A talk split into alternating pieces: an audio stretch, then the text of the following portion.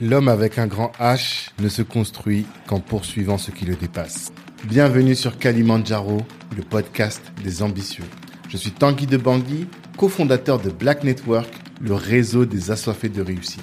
Le but de ce podcast est de vous inspirer en vous montrant des personnes ordinaires qui se donnent les moyens de réaliser des choses extraordinaires. Tous les vendredis, on dissèque le parcours d'un ou d'une invitée pour découvrir les stratégies qu'il ou elle utilise pour atteindre ses objectifs. Prenez place, c'est parti. Ce podcast est dorénavant sponsorisé par le cabinet de gestion de patrimoine Banou Conseil. Vous avez l'âme d'un investisseur, vous gagnez plus de 2500 euros et vous souhaitez développer votre patrimoine ou optimiser votre fiscalité, eh bien notre partenaire Banou Conseil, c'est exactement ce qu'il vous faut. Pour mieux connaître la boîte, moi je vous invite à écouter les épisodes 12 et 13 du podcast. Et là, vous allez voir en écoutant que je vous laisse en de très bonnes mains. En plus, en indiquant que vous venez de la part de Black Network, vous bénéficierez d'une réduction de 300 euros sur les honoraires. Alors allez-y les yeux fermés.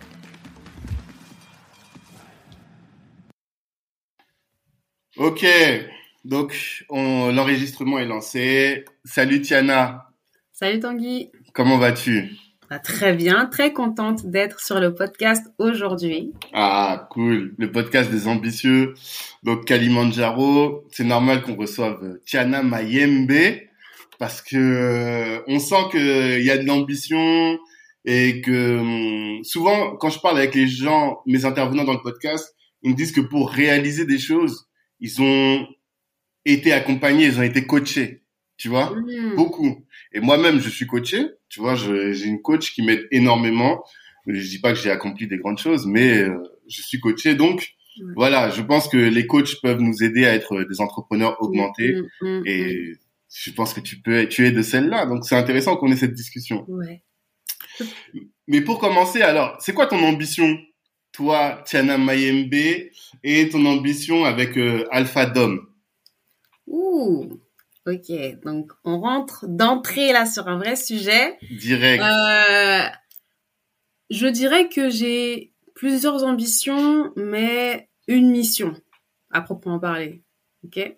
Donc aujourd'hui avec Alphadom, donc c'est le, service de coaching que j'ai lancé et au travers duquel j'aide les femmes professionnelles en entreprise à développer leur estime personnelle pour être beaucoup plus confiantes au travail.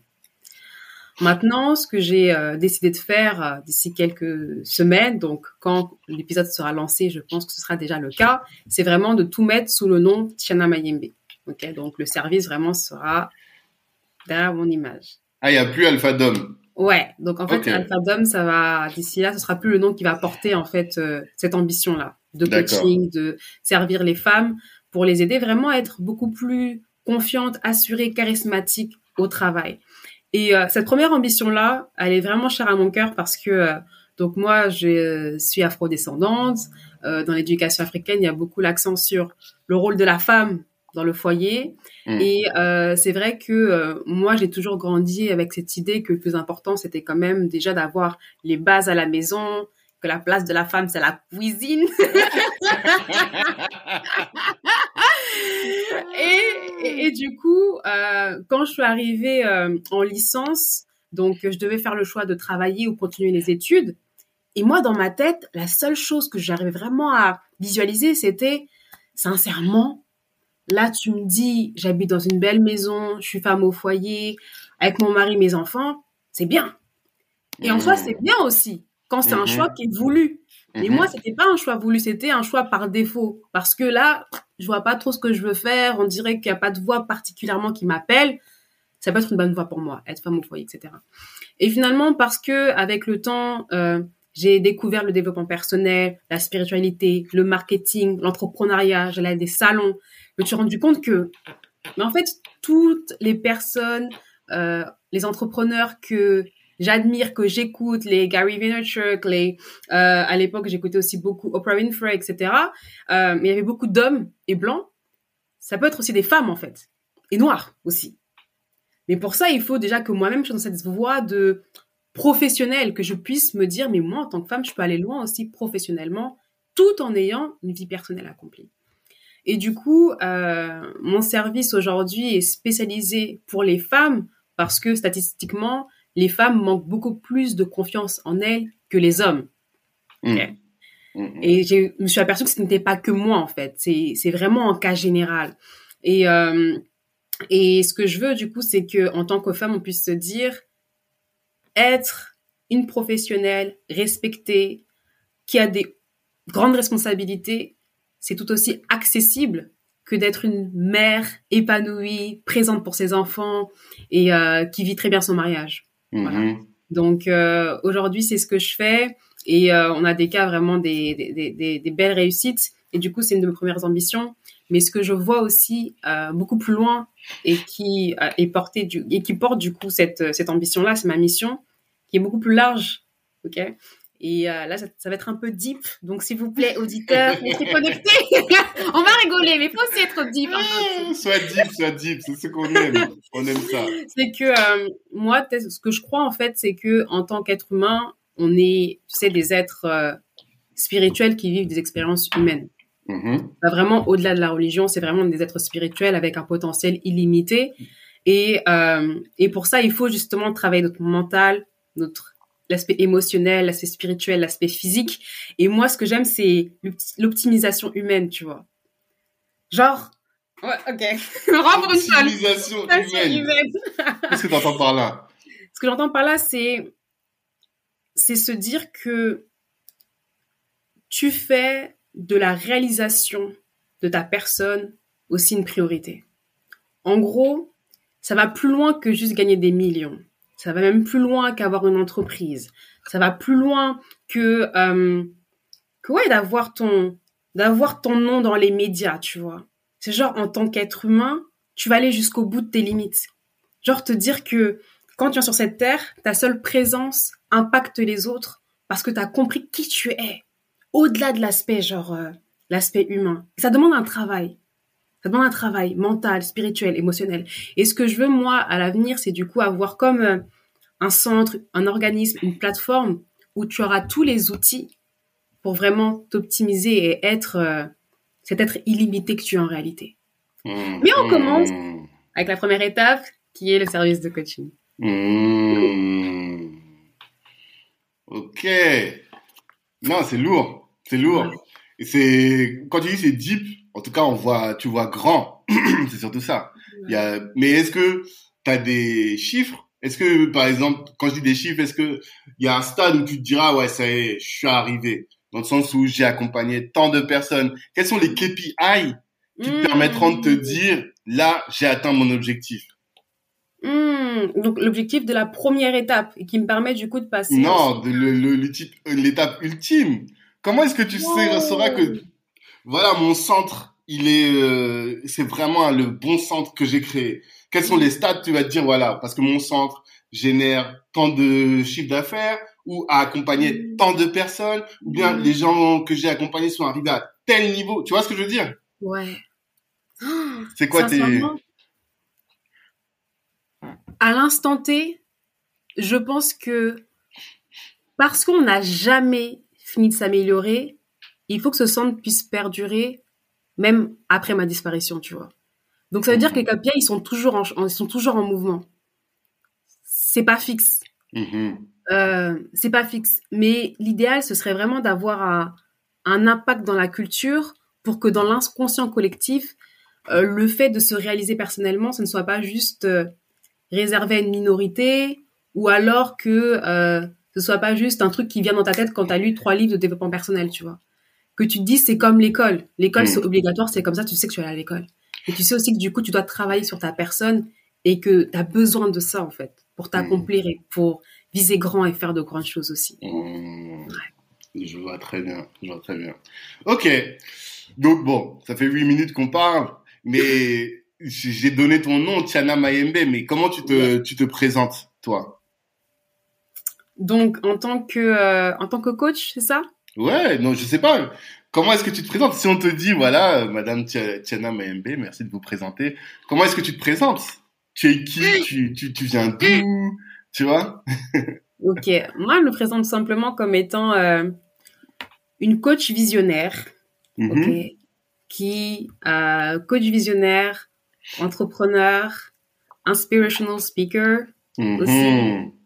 Euh, ouais, qui a pour mission de contribuer au succès et au bien-être des autres. D'accord. Ok. Voilà. Et tu viens d'où? De de quel euh, Je sais que j'imagine que Mayembe c'est le Congo. C'est quel Yeah. Congo? Hmm. En vrai, mon nom complet, c'est Tatiana Antonio Mayembe. Ah Antonio, c'est le côté angolais. Ouais. euh, donc, euh, mon, père, mon grand-père euh, s'appelait donc Antonio Mayembe. Ok. Voilà. D'accord. Ok. Et ton mais Mayembe c'est Congo Kin alors. Congolais. Ouais, Kin- Congo-Kinshasa. Donc, euh, D'accord. du côté de mon papa. Ok. D'accord. de mon papa. Et t'as grandi en France? T'es né Ouais, au pays grandi ou en t'es né t'es né Non, je suis née en France, j'ai grandi en France et j'ai eu l'occasion de partir au pays une fois en Angola. D'accord. Euh, pour l'instant, euh, l'occasion ne s'est pas encore représentée, mais normalement, Congo 2021, c'est en place. On essaye. Mhm. Mais en tout cas, là, je suis partie en Angola une fois et je t'assure, euh, j'avais, je crois, 13 ans, 12-13 ans, j'étais au collège. Je suis partie en Angola quand je suis revenue. Mon mindset, comment il a changé. Ah ouais? Même à 13 ans?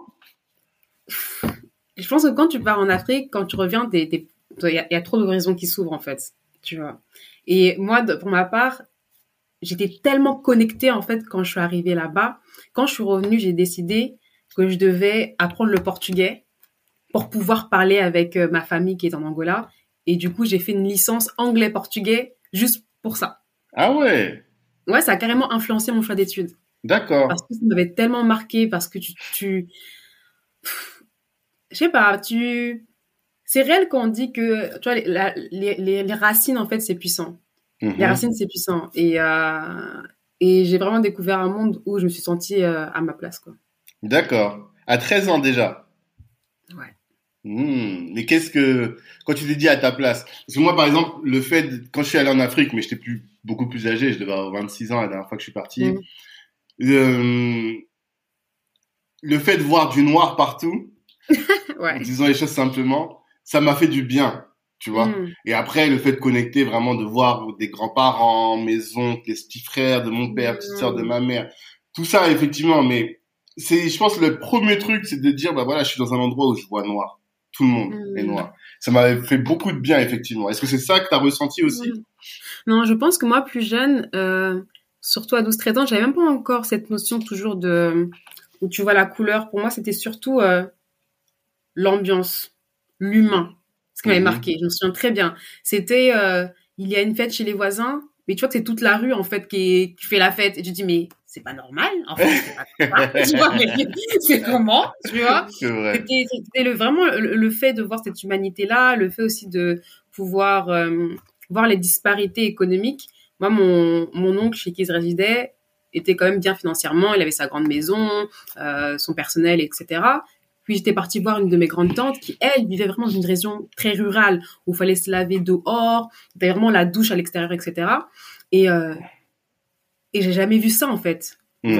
Vivre, en fait, expérimenter ça. Et je me suis dit, waouh, waouh, Mm. il y a vraiment des, des, des, des régions comme ça. Il y a vraiment aussi des régions euh, un peu plus riches qu'on monte pas forcément aussi à l'école. Et tu vois les deux, tu expérimentes les deux. Et euh, ça t'apprend beaucoup, quoi. Moi, c'est ce qui Ouais. m'a marqué. Effectivement. Et du coup, tu es revenu, tu avais une licence portugais-anglais, Ouais. et mais tu t'es retrouvé en école de commerce. Tu as fait l'INSEC, c'est ça hein? Ouais. Comment c'était quoi ton projet quand tu, tu rentrais en école de commerce? Hmm. Bah, faut savoir que après ma licence anglais portugais, comme je t'ai dit, c'était une zone où j'étais pas trop certaine de ce que je voulais faire parce que je me connaissais pas non plus à 200%. Et du coup, j'ai fait une année sabbatique où j'ai travaillé comme hôtesse d'accueil dans une société de gestion immobilière pendant Mhm. un an. Et en fait, pendant cette année-là, j'avais commencé à m'ouvrir, comme je l'ai dit plus tôt, au développement personnel, à la spiritualité. Et j'ai commencé, du coup, ma plateforme Alphadom où je faisais des vidéos. D'accord. Donc, euh, je travaillais en tant qu'hôtesse d'accueil la journée, puis le soir, j'écrivais une petite vidéo pour ensuite les tourner dans ma voiture ou dehors, etc., avec ma copine Mhm. euh, qui m'ai- qui m'ai- qui m'aidait. Et en même temps, j'apprenais, tu vois. J'apprenais tout euh, sur les sujets relatifs à la psychologie, au marketing, à l'entrepreneuriat. Et durant cette période-là, donc j'en parle souvent sur ma page euh, Insta, c'est que j'ai eu l'occasion de participer à une conférence comme intervenante sur le thème du leadership et de la jeunesse parce que je faisais des vidéos. D'accord. Et quand, du coup, j'ai fait cette conférence, quand je suis montée sur scène, alors que de base, j'avais un peu les chocottes parce que je n'étais pas fan du live. Comparé à la vidéo, tu peux pas éditer. Donc là, les erreurs, on les voit. Mais j'ai fait quand même. Et euh, à la fin, je me suis dit, waouh. Genre, ce que j'ai ressenti là, c'est ce que je dois ressentir jusqu'à la fin de ma vie. Ce qui s'est passé, c'est ça que je veux faire. Et du coup, dès que je suis rentrée, j'ai dit, bon, bah, Alpha Dom, il faut que je le développe, il faut que je fasse un truc. Et du coup, j'ai commencé à chercher des, des formations et tout pour euh, en, en, lien avec la communication digitale, etc. Ce qui a été fait, j'ai trouvé, j'ai fait un M1 en euh, communication digitale en fait dans une, euh, une, école de journalisme, et ensuite j'ai fait un M2 en marketing digital, donc en école de commerce à l'INSEC. Tout ça pour faire en sorte que Alpha Dom devienne quelque chose de beaucoup plus grand et qui me permette de revivre d'expérimenter, de partager comme je l'ai fait à, à, la conférence. Mais du coup, tu t'es formé à la base sur la communication digitale, c'est-à-dire que tu voulais avoir les outils pour mm-hmm. pouvoir diffuser ton message. Ouais. Mais ton premier réflexe, ça n'a pas été de te former sur le fond. Tu vois? Mm. Ce que je veux dire C'est-à-dire parce que tu aurais pu te dire, euh, bah, je vais faire de la psychologie ou je vais... Mm. Tu vois? Non, toi tu t'es dit, j'ai déjà euh, le fond ouais. et je vais, je vais apprendre à diffuser le fond. Ouais. Mais à quel moment tu as acquis ce fond-là? Parce que tu vois, qu'est-ce qui s'est, qu'est-ce qui s'est passé ou qu'est-ce que tu as acquis, qu'est-ce que tu as su qui t'a permis de te dire non, ça maintenant je sais et ça je peux le partager? Mmh. Tu vois ce que je veux dire? Ok. Bah en fait, ce qui se passait c'est que pendant que je faisais mes études et même euh, quand je commençais déjà à faire la plateforme, c'est que j'ai eu l'occasion à plusieurs reprises de faire des petits ateliers. Je faisais des ateliers pour les jeunes, pour les aider à accomplir leurs objectifs perso et professionnels, scolaires du coup. Et en même temps, j'avais pas mal de messages aussi que je recevais en DM, euh, sur Instagram ou sur Facebook à l'époque, sur des problématiques soit relatives à l'orientation, soit à la confiance à l'école, etc. Et du coup, pour répondre, bah, j'étais en train de, en même temps de, attends, attends, faut que je check et tout, je peux pas lui dire n'importe quoi, il faut que je regarde, etc. Donc, j'ai toujours été très, très autodidacte pour réussir, du coup, à, à accomplir mes objectifs. Euh, même quand je faisais mon, ma plateforme AlphaDom, la vidéo, tout ça, je me suis formée à ça euh, seule. Et j'ai juste compris qu'à des moments donnés, je devais pouvoir me former professionnellement pour aller plus loin parce que on peut aussi être limité. Ou alors, si tu veux aller plus vite, c'est pas mal de faire des formations. Mmh. Et du coup, pour le fond, euh, la question que tu me poses, j'ai d'abord commencé en autodidacte pendant que je faisais des ateliers, euh, pendant que je conseillais les gens déjà en privé. Et ensuite, après le master, bah, je me suis dit encore une fois, il faut aussi que, pareil, ça, ça aille encore plus loin. Et là, du coup, pendant un an, je me suis formée au coaching professionnel et du coup, j'ai eu ma euh, certification. Certification. Tu es une coach certifiée. Parce que, bon, tu sais très bien, je pense que tu sais comment euh, on, on, on, casse du sucre sur les deux des coachs aujourd'hui, tu vois. Ah tout le temps, dès qu'on entend coach, coach, il y a un coach pour tout. Enfin, vraiment, Mm. le métier de coach a été dévalorisé ces dernières années. C'est Ouais. incroyable. Parce Ouais. que tout le monde se, se dit coach, alors que, voilà, quand on regarde les résultats, tout le monde n'a pas de résultats vraiment probants. En tout cas, n'a pas les, ne semble pas avoir les bases. Et c'est en ça que je trouve que toi, ton parcours, il est intéressant parce que tu t'es fait, t'as appris à devenir coach. Ouais. Et la question Ouais. que je me pose, c'est qu'est-ce que, qu'est-ce qu'on t'apprend pendant ce type de, de, de, de, de formation? Ouais. Bon, déjà pour commencer sur le sujet des coachs. Parce que sincèrement, quand tu es dans le développement personnel, dans cet univers, tu as un peu une vision tunnel. Mm. Et je me souviens très bien que quand j'ai commencé à faire mes appels euh, avec des prospects intéressés par mon coaching, il y avait toujours cette réticence de Hmm, est-ce que tu es une bonne coach ou tu es juste quelqu'un de populaire sur les, sur les réseaux Tu vois Et ça, c'est un fait très important de pas juste être attiré par la popularité. Parce que Mm. j'ai eu des retours euh, après avoir coaché des gens, de personnes qui me disaient, bah tu sais, une telle qui est connue, une, un tel qui est connu, bah en fait, euh, quand j'étais avec lui ou elle, mais Mm. genre tout ce qu'elle m'a listé, je me dis, mais en tant que coach, c'est impossible de faire ça. Impossible. Et là, du coup, tu prends conscience qu'en effet, euh, c'est important de faire la Mm. distinction entre les coachs certifiés et les coachs qui ne le sont pas. Et moi-même, sans forcément casser du sucre sur les autres, je l'ai vécu. Mhm. Parce que ce qu'il faut savoir, c'est que quand je faisais ma certification de coach, je me suis dit, moi, je veux faire comme à l'école où tu as l'alternance. Je veux en même temps commencer déjà à pratiquer euh, pendant que j'apprends et après aussi lancer mon service professionnellement quand j'aurai ma certification.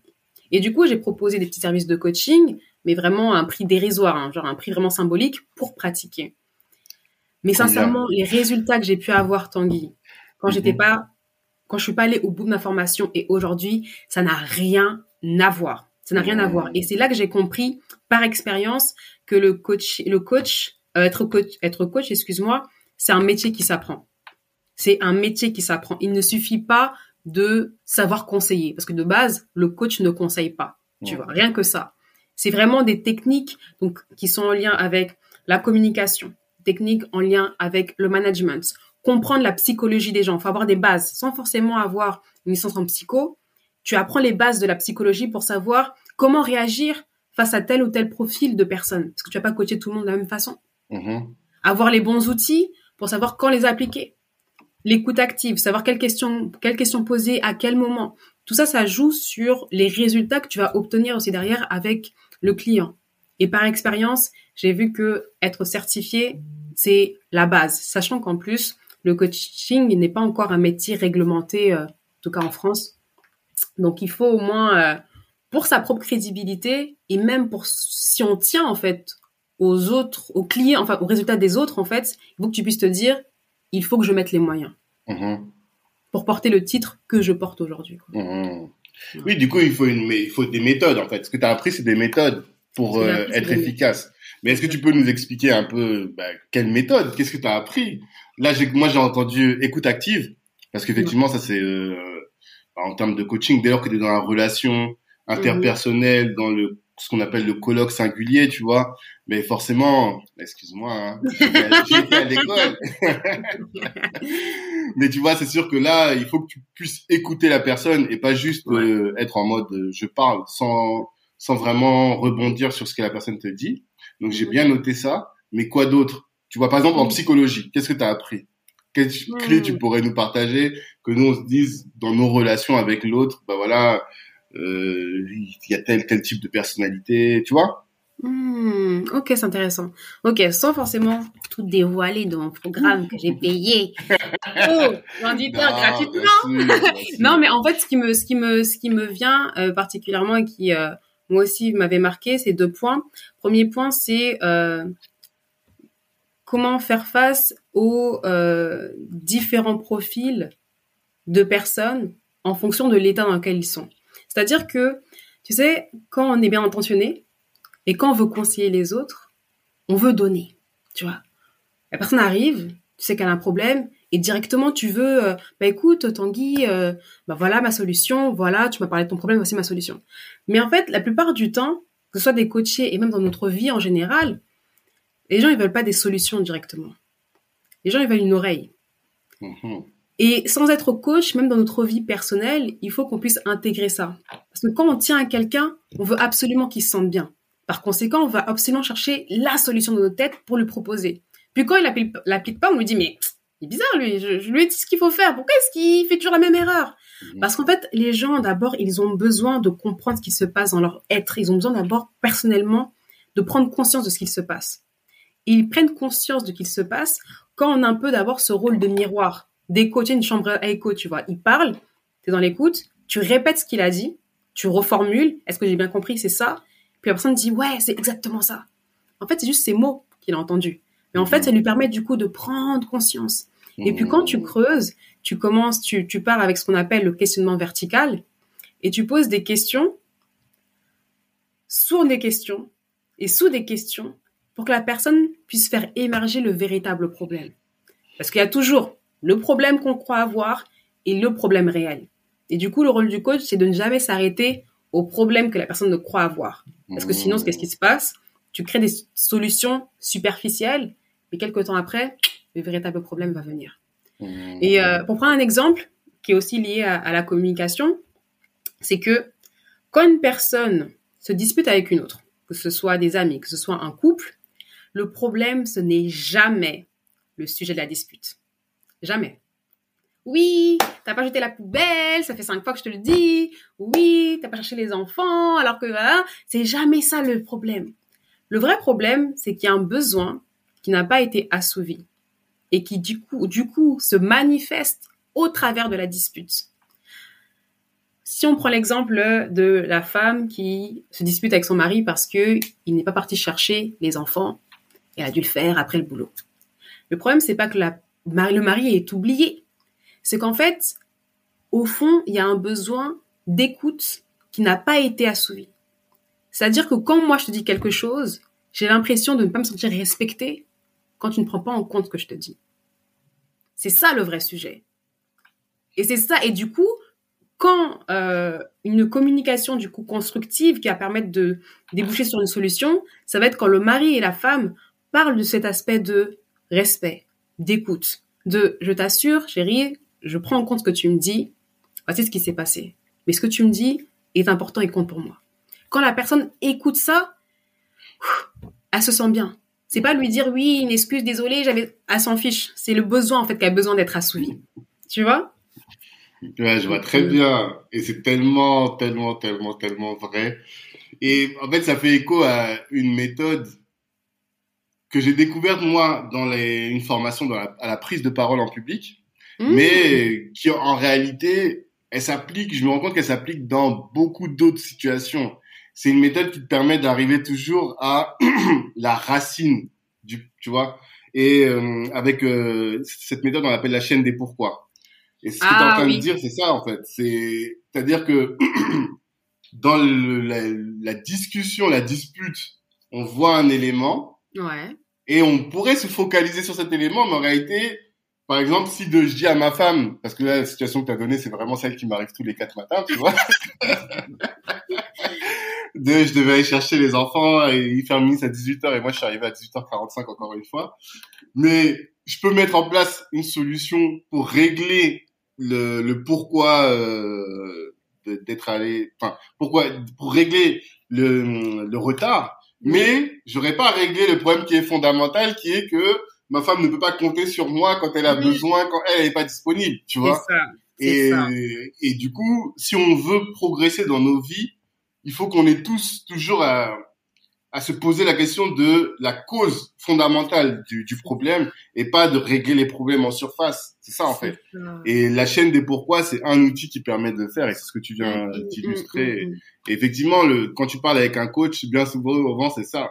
Toi, tu lui présentes une solution et elle dit oui, moi, attends. Moi, en tout cas, hier, j'ai une séance de coaching, c'est ça. J'ai présenté Mm. mon plan pour l'année et elle est revenue à la base. Elle m'a dit ouais, mais ça là, ce truc là de base, est-ce que tu t'en es occupé? Et c'est là où j'ai dit ok, ok, effectivement. Génial. Non, euh, c'est hyper pertinent et t'as raison. La seule différence, c'est que nous, en tant que coach, on n'utilise pas forcément le pourquoi. Mhm. Parce que euh, on peut avoir des profils, en fait, qui, à l'écoute du pourquoi, tu peux être sur la défensive. Et Mhm. répondre juste, bah, je sais pas. Mhm. Voilà, tu vois. En fait, il faut qu'on utilise toujours le, le comment. Ça signifie quoi pour toi? Qu'est-ce qu'il se passe quand il, se, quand il y a ça, tu vois? Et là, du Mhm. coup, il y a la machine qui, de ton cerveau, qui commence vraiment à réfléchir. Mais quand tu dis Mhm. pourquoi, tu cherches une justification. Mhm. Et très souvent, bah, tu, tu, sais pas, donc tu dis, bah, je sais pas, et on s'arrête là. On peut pas aller creuser beaucoup plus loin. Donc, en tant que coach, on cherche, on n'utilise pas forcément le pourquoi. Dans les relations en général, tu peux quand même l'utiliser. Ouais. D'accord. Ouais, c'est ça. un Là, c'est intéressant. Mais, euh, mais ouais, mais c'est génial en tout cas la, les formations que tu fais, les coachings. Mais tu sais, moi ça me fait penser à ce qu'avait dit le, c'est ouais le CEO actuel de Google. Il a dit tout le monde devrait avoir un coach, tout le monde.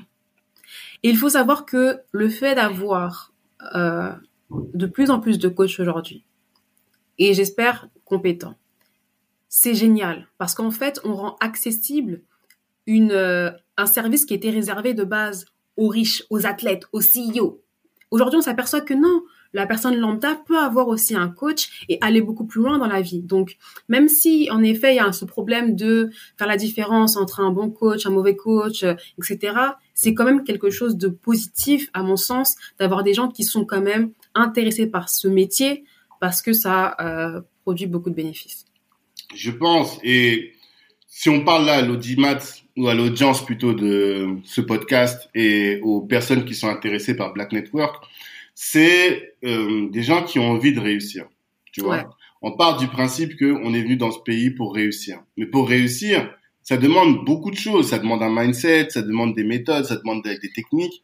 Et pour ça, tu peux pas penser que tu vas réussir à faire quelque chose d'extrêmement ambitieux, atteindre une ambition pharaonique si tu n'es que euh, la, la version existante de toi-même. Tu vois Il faut que tu sois la meilleure version de toi-même. Et pour être la meilleure version de toi-même, il faut que tu sois accompagné. C'est ça en mm. réalité, tu vois. Et c'est pour ça que, par exemple, moi, je regarde tes vidéos souvent parce qu'il y a des choses, tu vois, qui vont me titiller. Je dis ah bah tiens, elle a dit ça, ah, ok, c'est intéressant. Je, euh, euh, pour, être, pour avoir confiance, enfin, pour témoigner de la confiance en soi, eh bien, tu agis d'une certaine manière alors que tu yes. agir d'une autre. Souvent, tu mets ça en, en parallèle, tu vois. Ouais. Et ça, nous, ça nous touche. Ça nous, le but, c'est de se développer, tu vois. Et ça. tous les, les supports sont bons pour se développer et ça passe essentiellement, enfin, essentiellement. Le coaching, en tout cas, c'est un élément qui est important. Moi, j'en suis euh, mm. convaincu. Après, comme tu as dit, il faut avoir des bons coachs. Mais ça, ça, je sais pas, en fait, comment est-ce que tu sais, autre que la certification? Parce que des fois, la certification, ça fait pas tout. Comment est-ce que euh, toi, tu, sur quel élément tu conseillerais à une personne de se pencher pour vérifier que la personne qu'elle envisage, avec laquelle elle envisage de travailler, c'est une bonne coach? Mmh. Déjà, euh, généralement, les coachs proposent des appels découvertes mmh. de 15, 20, 30 minutes, au moins un premier contact. Ouais. Okay. Et ce premier contact te permet de te faire une idée sur le coach que tu as en face de toi. Mmh. Donc, si tu as un coach qui, quand il entend ton problème, ne prend pas le temps de te poser des questions, et pas juste des questions, euh, la chaîne du pourquoi comme on l'a vu ensemble, hein, mais vraiment des questions sur la globalité de ce qui se passe. Sur, ok, tu me dis, euh, que tu manques de confiance en toi. Moi, c'est mon sujet, c'est mon thème. Dans quelle situation, principalement, est-ce que ce manque de confiance en toi se manifeste? Ok. Quel type de blocage tu rencontres? Ok. Comment tu te sens quand tu rencontres ces blocages? Ok. Qu'est-ce que tu as déjà essayé pour surmonter ces blocages? Ok. Euh, pourquoi c'est important pour toi aujourd'hui de dépasser ce blocage? Tu vois, il faut que lors de la première, du premier, du premier contact, que tu décides d'être coaché ou non, que tu es une personne qui cherche d'abord à comprendre si elle peut t'aider et non pas à comprendre si tu es un client pour elle. Tu vois? Ça, c'est important. important. Et, euh, et pour moi, ça, c'est vraiment le, je pense que c'est le point capital parce qu'à partir du moment où la personne fait ça, ça veut dire qu'elle est à l'écoute, ça veut dire qu'elle a un minimum empathique. Ensuite, elle est supposée reformuler ce qu'elle a compris de toi. Donc, ça veut dire qu'elle est capable de synthétiser, de voir les points et surtout à la fin, euh, qu'elle puisse t'expliquer comment est-ce qu'elle va t'aider. Mmh. D'accord? Mmh. Donc là, ça te permet de voir si euh, la personne a les outils pour ton problème. Mmh. Si tu es dans une phase où tu veux te reconvertir professionnellement, par exemple, il est possible qu'un coach de vie lambda, généraliste, ne te convienne pas. Peut-être qu'il n'a pas les outils qui vont te permettre de faire le bilan de compétences, qui vont te permettre vraiment de, de voir les aspects très euh, bah, pro finalement, qui vont te permettre de faire cette reconversion de manière beaucoup plus confiante. Mmh. Il faut que tu puisses avoir un temps où le coach te dit, bah, écoute, voici ce qu'il se passe, voici comment je peux t'aider, voici ce que je te propose, est-ce que tu souhaites, oui ou non. Mmh. Si déjà, lors du premier contact, il n'y a pas tout ça, mmh. je mets un peu le drapeau rouge. no go, comme on dit. je vois très bien. Je vois ouais. très bien. En tout cas, cette dimension d'écoute, d'empathie et de d'attentionner. Parce que c'est vrai que en business, on voit, il y a trop de gens qui euh, qui cherchent juste des clients sans savoir s'ils sont en mesure de répondre à leurs besoins.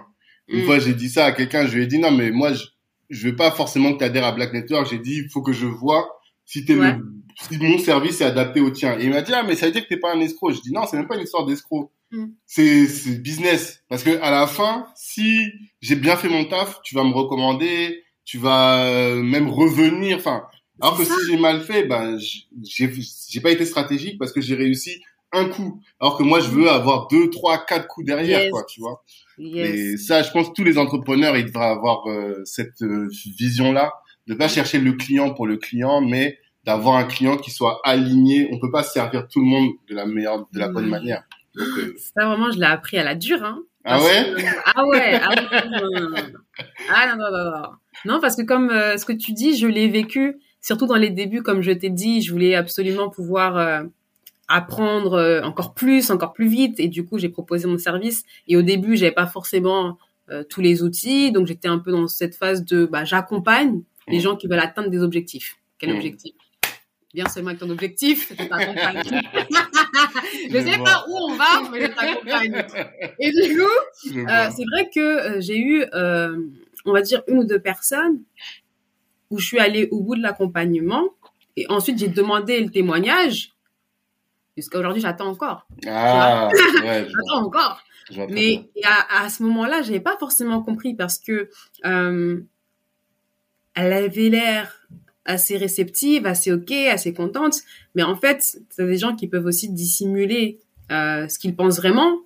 Mm. Et il faut pas aussi du coup derrière, j'ai appris à faut pas prendre personnellement. C'est juste qu'il y a des modifications à faire, tu vois. Mm. Et comme tu l'as dit, chercher à servir tout le monde, au final, c'est servir personne. Mm. Donc il faut vraiment juste euh, connaître sa niche, qui on cherche vraiment à aider et tout faire pour être compétent pour aider le problème de cette personne. Mmh. C'est vraiment important. Oui, d'accord. Et euh, je vais bien apprendre tout à l'heure à comprendre quelle est ta niche, quel est ton, ton segment à toi. Mmh. Mais avant ça, je voulais un peu te poser des questions sur euh, bah, ton évolution. Parce que euh, bah, je crois, j'ai revu ta première publication sur Insta, ou peut-être que tu as archivé les autres, mais ça date de 2016. Et mais moi, je t'ai vu apparaître vraiment, vraiment sur les réseaux, peut-être il y a un an et demi, peut-être, max, non? En tout cas, ça fait pas très longtemps que tu as, oui. upgrade. euh, C'est ça. Là, aujourd'hui, tu as 22 000 sur Insta.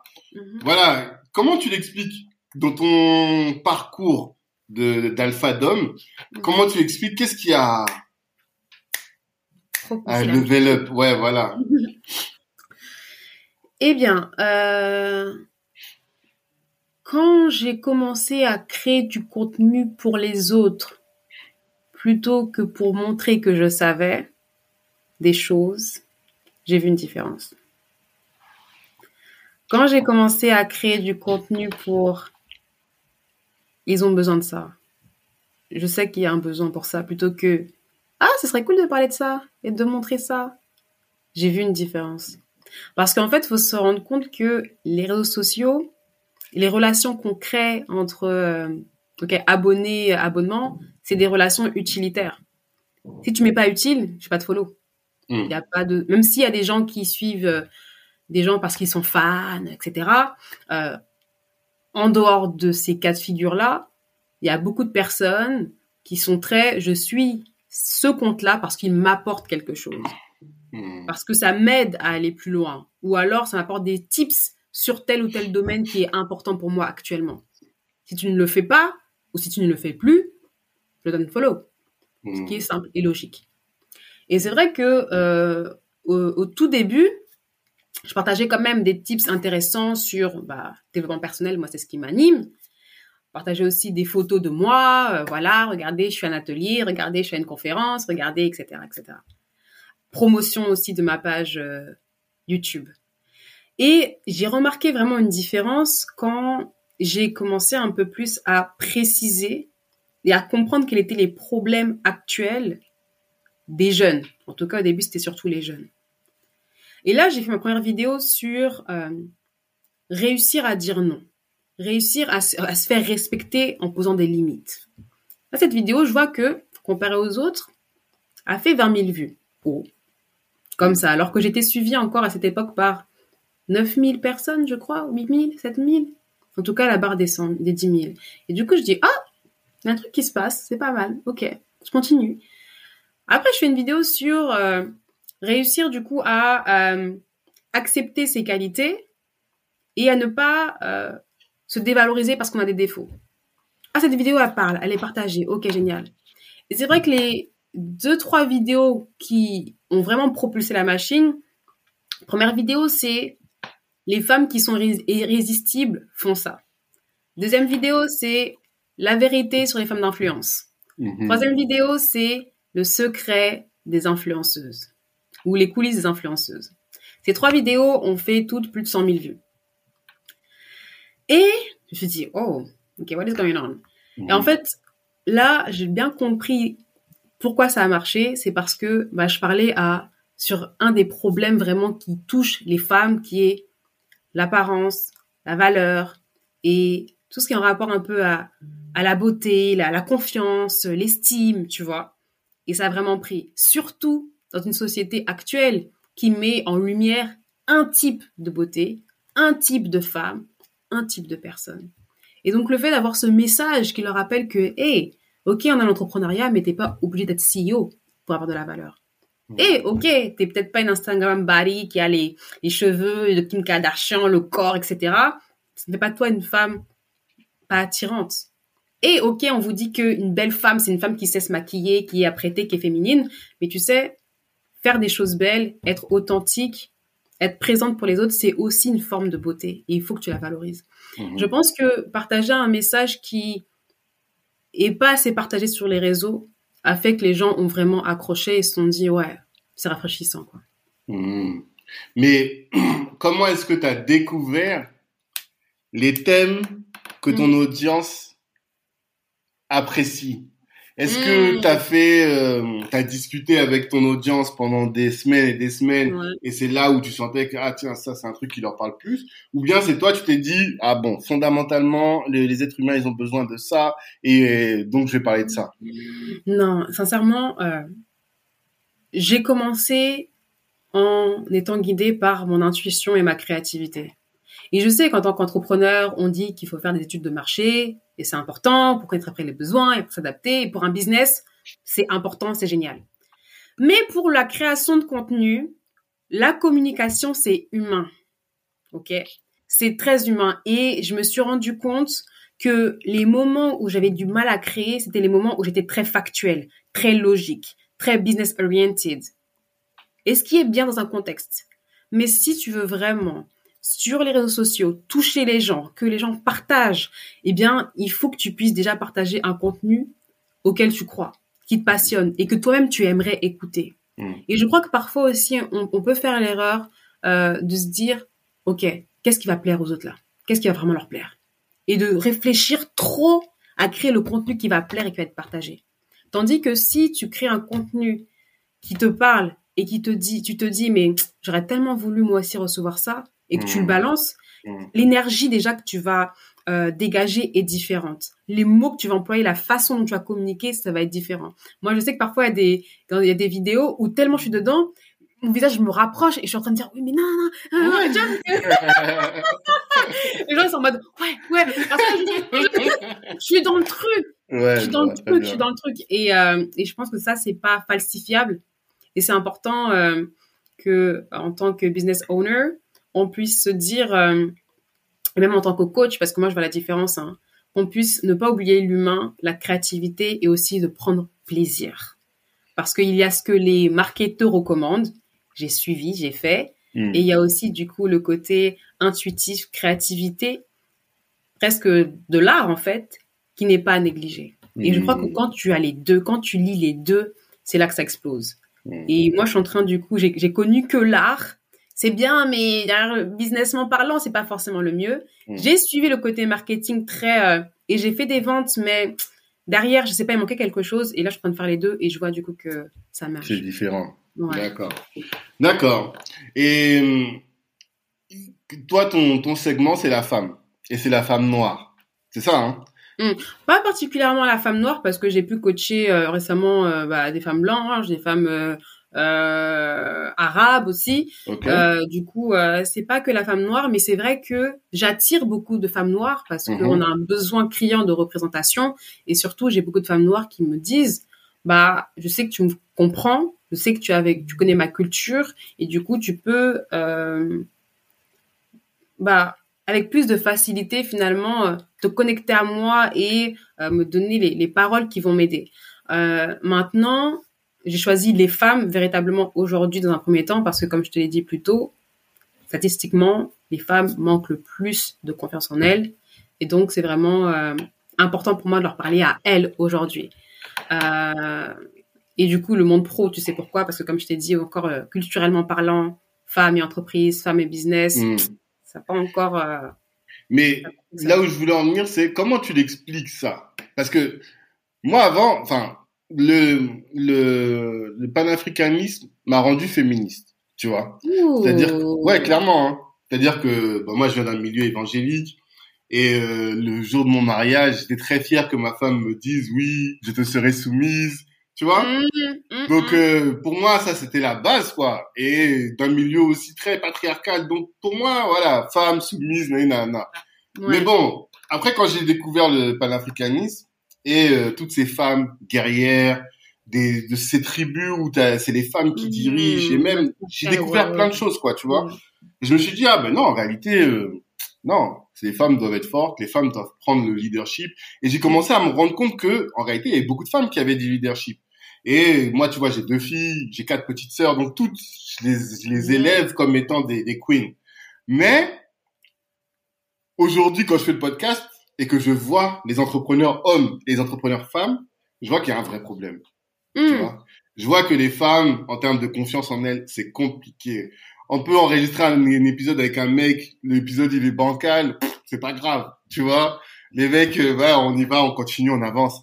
Alors qu'il y a des femmes que j'ai reçues sur le podcast, on a enregistré, on a enregistré quatre fois les épisodes, tu vois, parce que tel truc, elles ont peur, elles ont. Et je me dis, mais d'où ça leur vient ça? Parce que là maintenant, j'ai vu, parce qu'on est à presque 100 épisodes, donc plus d'une cinquantaine d'un, peut-être 70 ou 80 entrepreneurs différents. Et je vois vraiment hein, systématiquement, à part quelques-unes, des femmes qui ont envie de tout arracher, comme euh, euh, Emilia de femme d'influence, tu vois que elle, euh, c'est un bulldozer, quoi, tu vois. Mm. Mais sinon, la plupart des autres, voilà, j'ai senti qu'il y avait un problème. Mais ça, comment tu l'expliques? Mm. En fait, c'est parce que euh, au niveau de l'éducation, on n'a pas intégré les mêmes messages en tant que femme et en tant qu'homme. Mm. Peu importe ton origine, il y a cette tendance.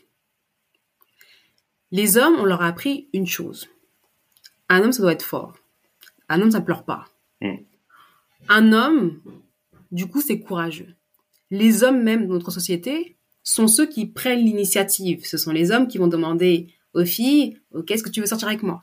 C'est les hommes qui demandent la main en mariage. C'est les hmm. hommes qui sont constamment, en grandissant, exposés au rejet exposés à l'erreur.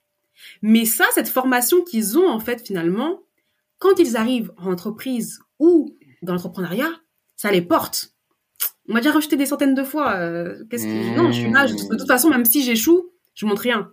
Je montre pas que je suis perdu. Je montre pas que euh, je suis pas sûr de moi. Un homme, c'est fort, c'est tout. Et du coup, ils vont tout droit, ils vont tout droit, ils vont tout droit. Ça se peut même que le mec a fait le podcast, qui a fait des erreurs, dans sa tête, il s'est dit, ah ouais, c'est chaud, frère. Mais, tu vas te le montrer? Non! Un homme, c'est fort. Un homme, ça montre rien. On y va.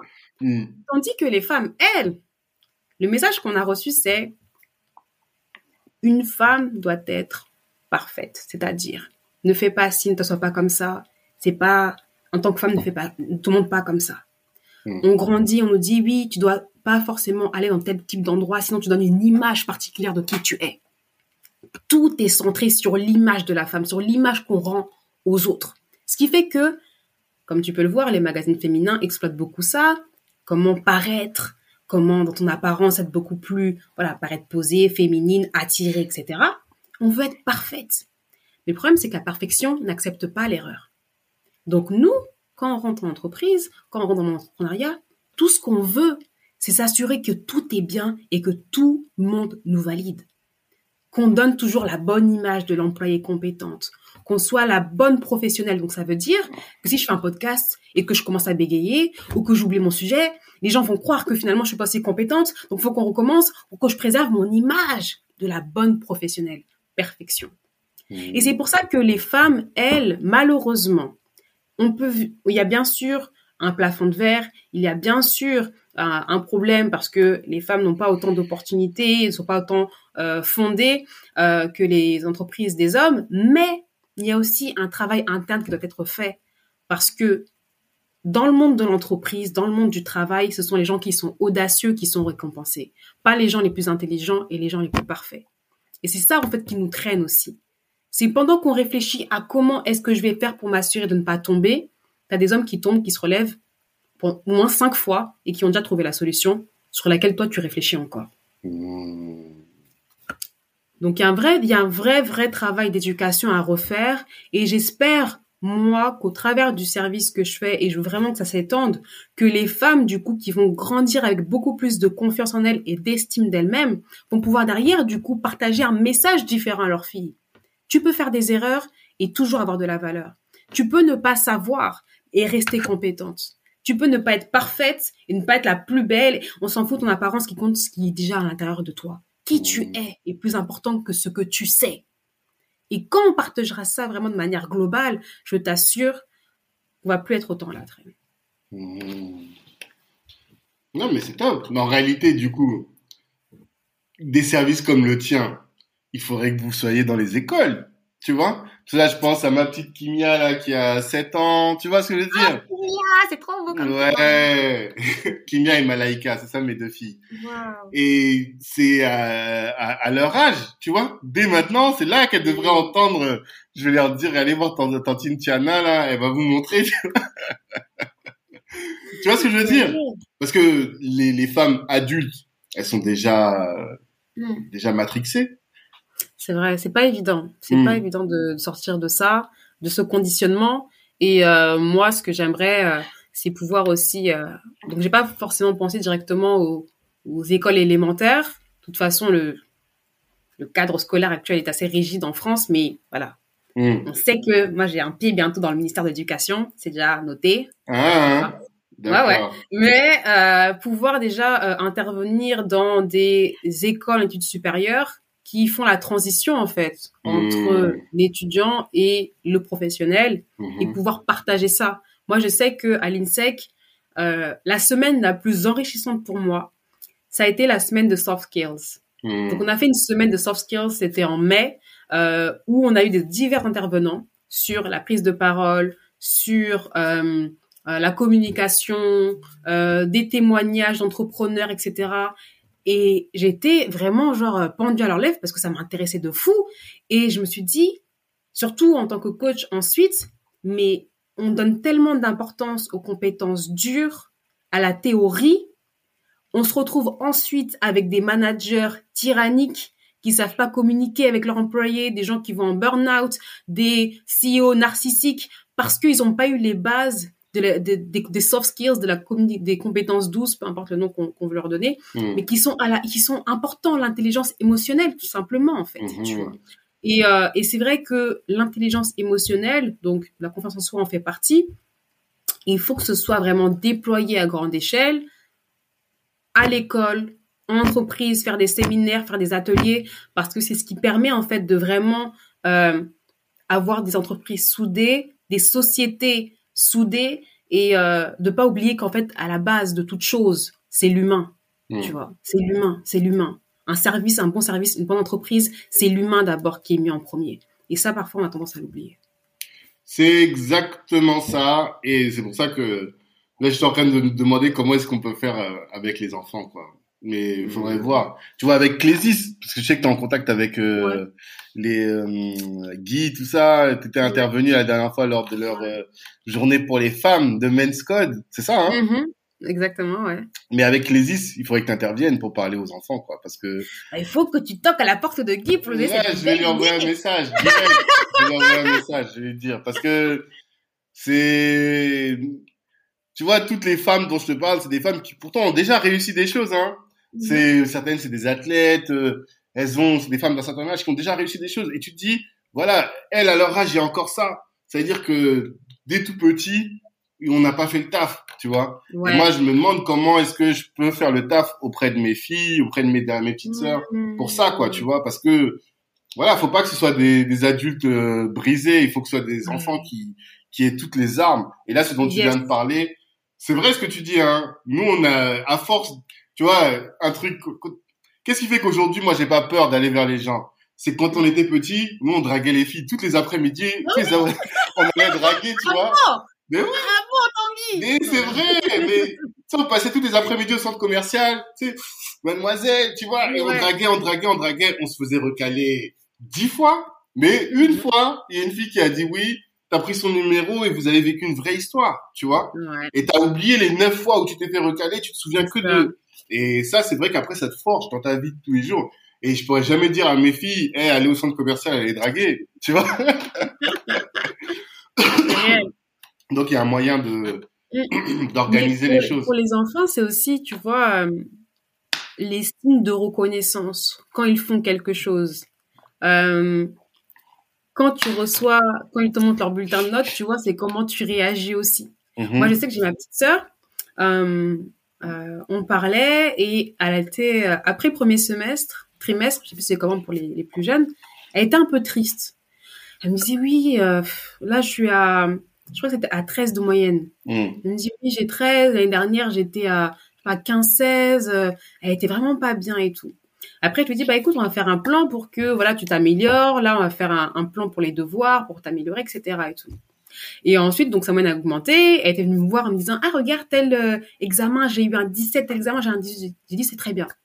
Puis un jour, je l'ai assis, je lui ai dit, ah, Tiffen, j'ai vu que tu es très contente quand tu as des très bonnes notes et tout. Elle me dit oui. Je lui ai dit, ah ouais, c'est, tu te sens comment quand, quand tu as des bonnes notes? Ça veut dire quoi pour toi? Elle me dit, bah, ça veut dire que je suis intelligente, quoi. Et je lui dis, mmh. du coup, quand t'as pas de bonne note, tu te sens comment? Bah, ça veut dire que je suis bête. J'ai dit, mmh. attends, c'est important que tu te souviennes que là, là, ce que tu fais, ce qui est important, c'est la croissance. Le fait que tu passes de 13 à 15, c'est pas que tu es 15 qui compte. C'est que regarde, t'as fait preuve de persévérance, t'as fait preuve de sérieux et t'as gagné plus de points d'un semestre à un autre. C'est ça qui doit te féliciter. Le fait que tu n'abandonnes pas. Le 15, je m'en fiche. Si tu avais eu de 10 à 12, et je lui ai dit, je me souviens, je lui ai dit, si tu as un enfant qui passe de 10 de moyenne à 13 de moyenne, et un autre qui passe de 14 à 15, lequel a fait plus de progrès?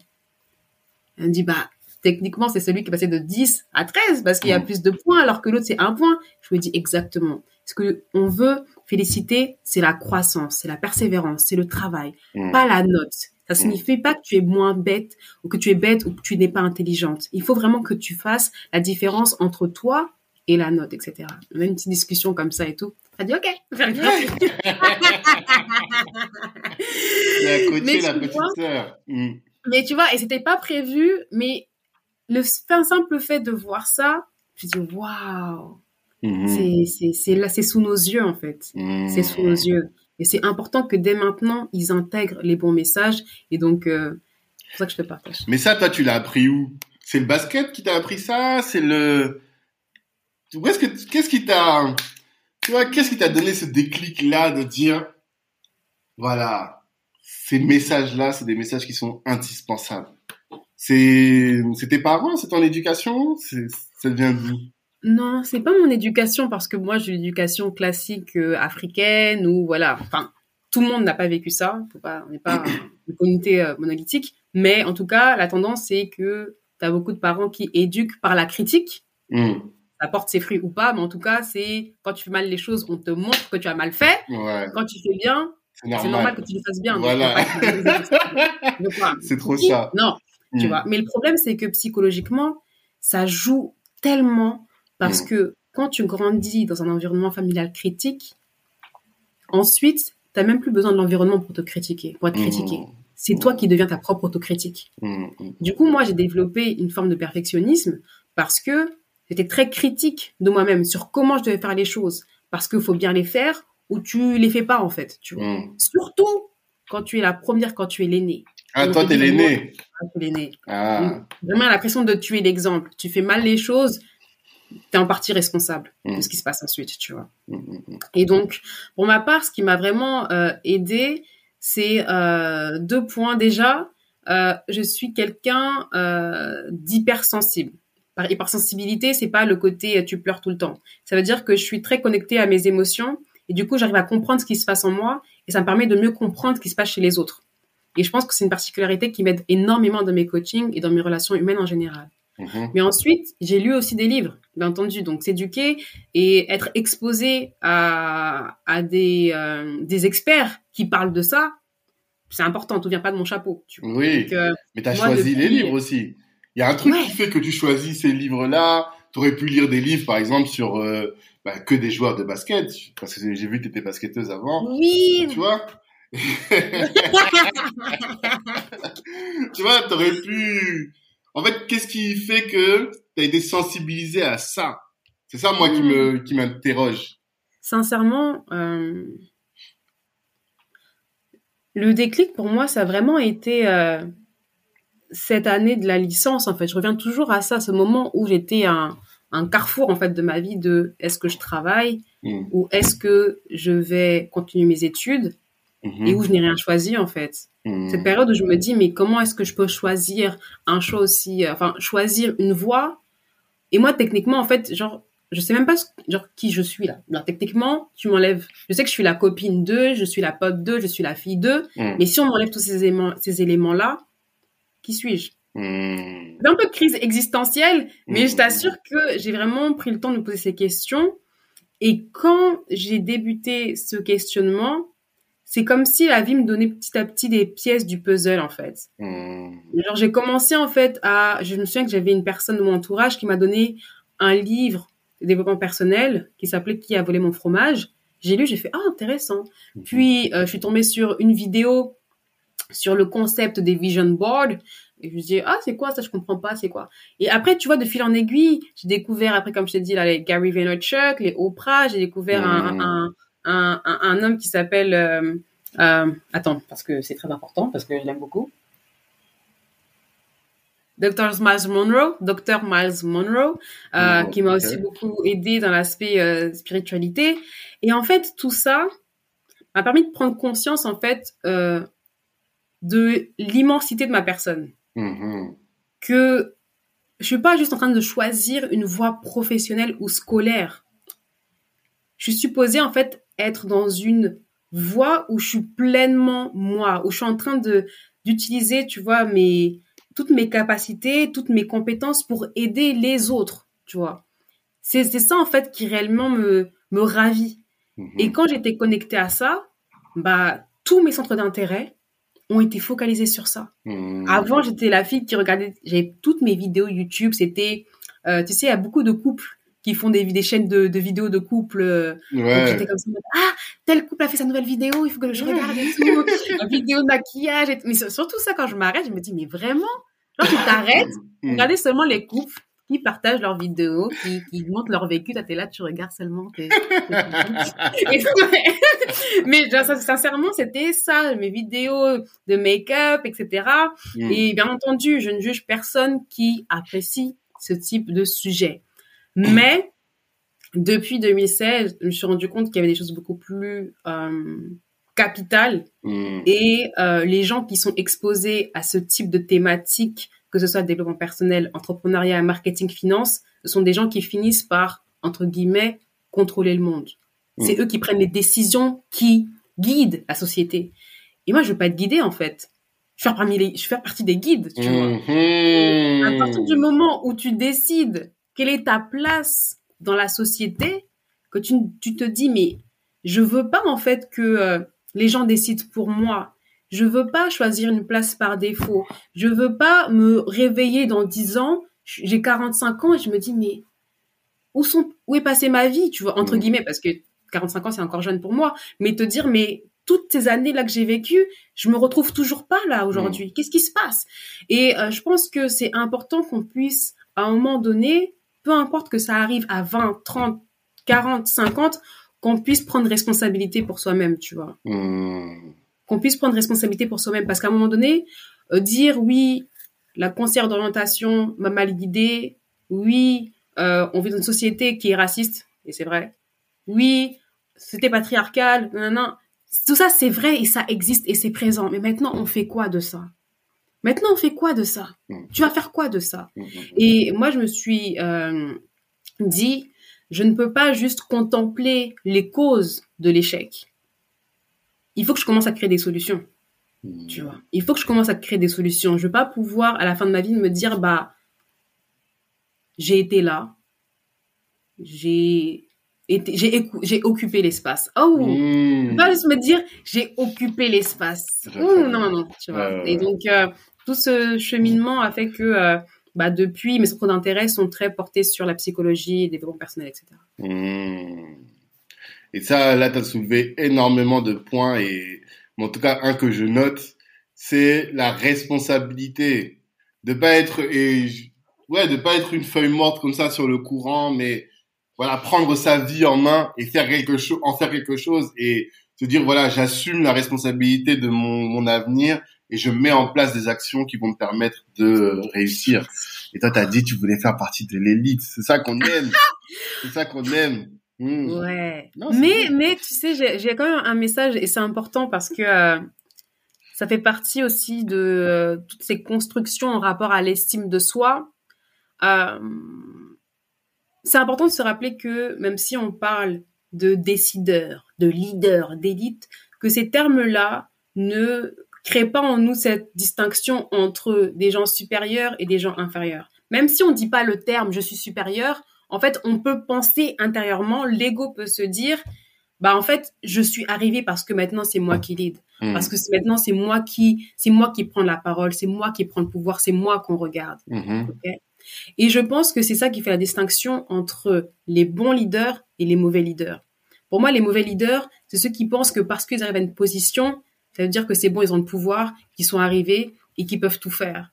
Pour moi, les bons leaders, c'est ceux qui se disent, mais j'ai juste une plateforme, mais cette plateforme, elle est là pour aider les autres, en fait, à arriver au même niveau, tu vois. Mm-hmm. Je suis pas supposée être devant pour que vous me regardiez je suis supposée être devant pour vous tirer vous aussi. En fait, il y a tout ce principe de euh, moi j'encourage toujours et c'est important dans le dans toute cette idée d'élévation de soi, dans cette idée de leadership. Moi, je veux encourager les femmes à être leaders, les jeunes à être leaders. Je veux tous qu'on puisse être responsables de notre vie et qu'on prenne des haute position, mais le but c'est pas pour satisfaire l'ego et pour se dire ouais avant on me crachait dessus maintenant c'est moi qui moi haut tu vois j'écoute beaucoup de rap donc ça joue mais a bougé ta gestion là j'ai senti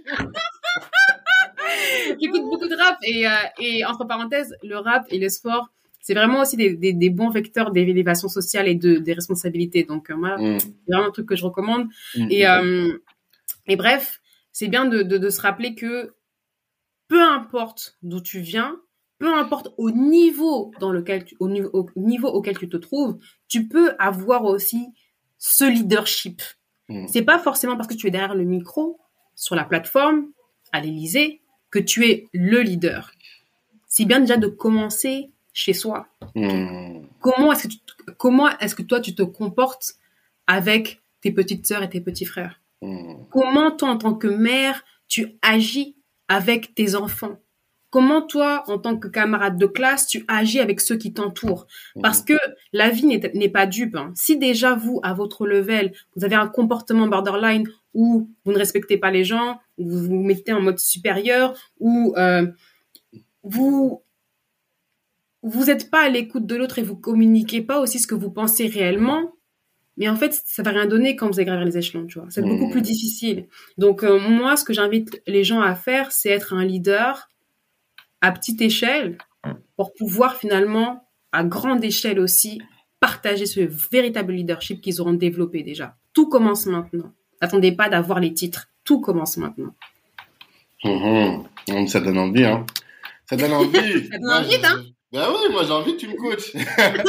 ça coûte combien de bosser avec toi? Combien je paye? Où est-ce que je signe? Comment on fait?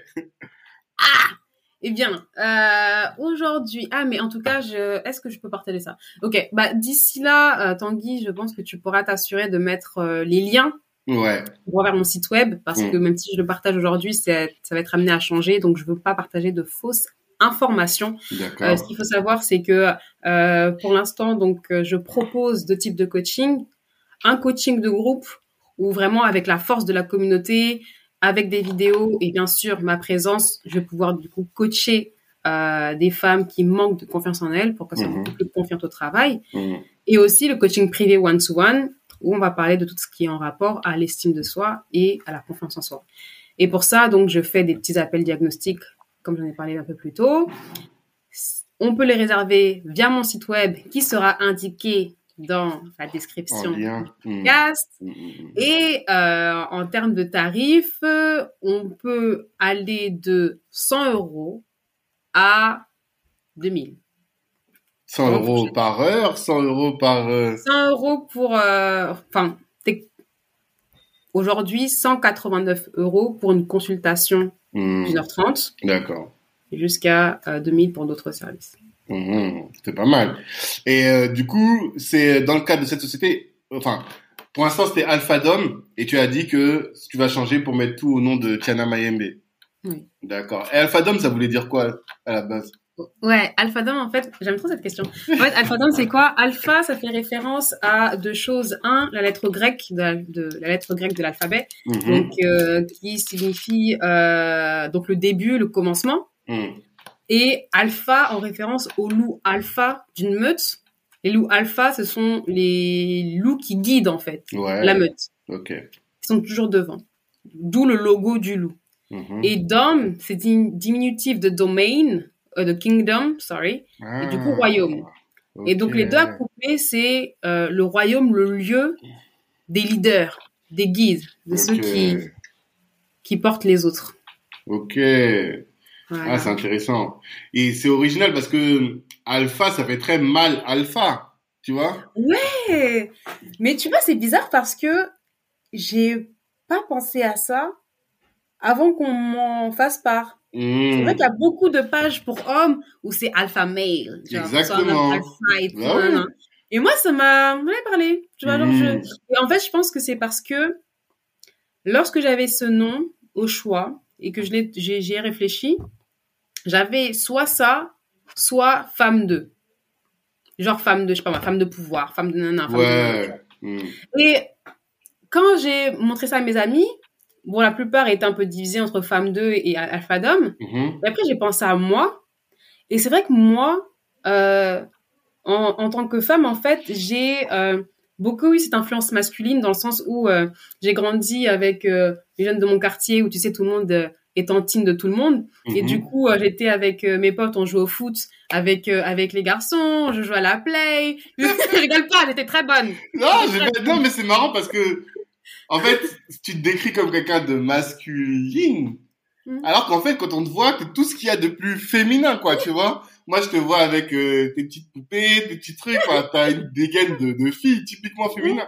Y a rien qui pourrait laisser penser que t'as été un garçon manqué à un moment ou à un autre, quoi, tu vois. Mm, mm, mm. C'est ça qui est Mais tu vois, mais pour moi, en fait, ce qui est drôle, c'est que j'arrive même pas à me donner ce type de garçon manqué. Pourtant, quand je fais le l'historique, que ce soit avec le foot, que ce soit quand j'étais au collège, je traînais avec mes potes pour regarder Naruto, tu vois. Donc, euh, non mais Vraiment garçon manqué, quoi. tout, Mm. Mais en même temps, j'avais aussi mon groupe de copines filles Mm. avec qui on parlait maquillage, garçons, etc. Donc j'ai Mm. toujours eu en fait euh, ces deux enfin, ces deux influences, mais en tout cas, j'ai j'ai j'ai j'ai quand j'ai créé mon projet, je me voyais pas en fait initialement faire un truc juste euh, pour les filles entre copines parce que moi ce qui me parle, c'est les deux. C'est à le côté euh, et on y va, on go. Et c'est vrai qu'on trouve beaucoup ça chez les hommes, tu vois, ce côté un Mm. peu directif, un peu objectif, un peu dominance. Mais en Ouais. même temps, le côté aussi féminin, bah, il est là, il est présent. Et c'est pour ça que je choisis Alpha Dom initialement. D'accord. Mais du coup, c'est pour ça que finalement, t'es pas euh, girly, tu vois? Même euh, tous tes visuels et tout, ils sont pas, ils sont pas girly. Ils sont t'es- pas gris, c'est pas rose. Ouais, c'est bleu, bleu foncé en plus. Là, je suis en train de regarder, là, je vois, c'est, Ouais. t'es pas dans le girly du tout, hein. C'est pas ton Non. truc. Non. Et j'ai, même du mal avec ça. Pourtant, c'est beau. La féminité, ça doit être célébré et j'adore voir ces femmes très féminines, très connectées. Mhm. Mais euh, je pense qu'il y a pas mal de, de, de femmes comme moi qui euh, se reconnaissent pas tout le temps dans le côté euh, Hey sister, très hey, girl tu vois? On aime aussi le côté genre euh, Ok, on parle, mais ok, c'est comment? Genre, tu vois, genre très, très carré, très structuré, très. Et, euh, et moi, j'aime ça et j'ai pas mal de, de mes coachés qui, euh, qui me disent, hein, et bien sûr, c'est la typologie client, je pense que j'attire parce que ça se transparaît dans ma communication, qui me disent, moi, ce que j'ai aimé chez toi, c'est ce côté, euh, tout est pro, carré, structuré. Je sais que tu me parles, mais tu m'infantilises pas non plus. Ouais, Euh, t'es pas, t'es pas là pour être ma meilleure copine non plus, tu vois, mais c'est quand même, t'es quand même accessible. c'est vrai que moi, mon credo, mon credo, c'est professionnel dans ma méthode et accessible dans mon approche. C'est ça mon credo. Je vais être pro, mais je suis accessible quand même. Professionnel dans ma méthode, tout en étant accessible. Accessible dans mon approche. Mmh. Mm. Non, c'est intéressant. Ouais. D'accord. Mais ça, ça ressort, vraiment, hein, c'est... Ça ressort. Mais Ça en fait, ressort. mais tu sais, au début, mais j'ai quand même dû euh, sur les réseaux sociaux et il faut en tant qu'aussi, euh, c'est des entrepreneurs ou créateurs de contenu qui nous écoutent, euh, j'ai dû apprendre un peu à me canaliser. Parce que ce qu'il faut savoir sur les réseaux sociaux, Mmh. c'est que euh, c'est très binaire. Il n'y a pas euh, comme dans les relations humaines à l'extérieur, dans la vraie vie, on n'a pas l'occasion de voir tout ce que tu es, toute ta personnalité. Toi, Mhm. Toi, Tanguy, peut-être que tu es, euh, je sais pas, il a des côtés euh, doux, durs, côté euh, accessible, côté réservé, côté foufou, côté... Il y a tout ça qui forme Tanguy. Mmh. Mais sur les réseaux, en fait, quand tu essayes de montrer tout ça, les gens sont perdus. Ouais. Les gens, ils savent pas, en fait, mais, mais, mais, mais, mais t'es qui, en fait? Et tu remarqueras que les personnalités qui sont beaucoup suivies ont, entre guillemets, une caractéristique, tu vois. Et tu peux limite, euh, tu peux limite les, euh, comment on dit? J'ai pas le terme adéquat qui vient là. Mais par exemple, quand tu vois euh, Kim Kardashian, tu vois qui c'est, tu vois ce qu'elle fait, et si demain elle commence à poster une vidéo, elle fait du basket, tu vas dire mais Ouais. C'est Oui, oui, oui. bizarre. Tu vois ce que je veux dire? Faut qu'on te mette dans une case? Sur les réseaux. C'est ça. Et c'est pas évident quand t'es quelqu'un qui dit, qui te dit, qui, qui pense, ou du moins qui n'aime pas être dans des cases. Moi, c'est le cas. J'aime pas, en fait, les étiquettes. Mais sur les réseaux, il faut parfois avoir des étiquettes. Mmh. Et, euh, et je me souviens qu'une fois, j'avais fait une story où j'avais mis un son de Nino. Et j'étais comme ça et tout dans ma story en mode tla tla tla. Et j'étais trop contente que c'était moi, tu vois. et, non, c'est bizarre un peu là. C'est qui, elle là Je vois très bien. Je vois très bien. Et donc, je dis, bon, ok, calm down. Et c'est important, du coup, de bien, encore une fois, choisir sa communication et Mmh. accepter que t'es pas forcément là pour montrer tout ce que tu es, mais de partager, en tout cas, l'image que tu veux partager sur les réseaux. D'accord. c'est d'accepter. Ça, pour toi, c'est important, ça. Si tu veux communiquer sur les réseaux, faut que tu simplifies au maximum ton image et que tout le monde puisse te mettre dans une case, quoi.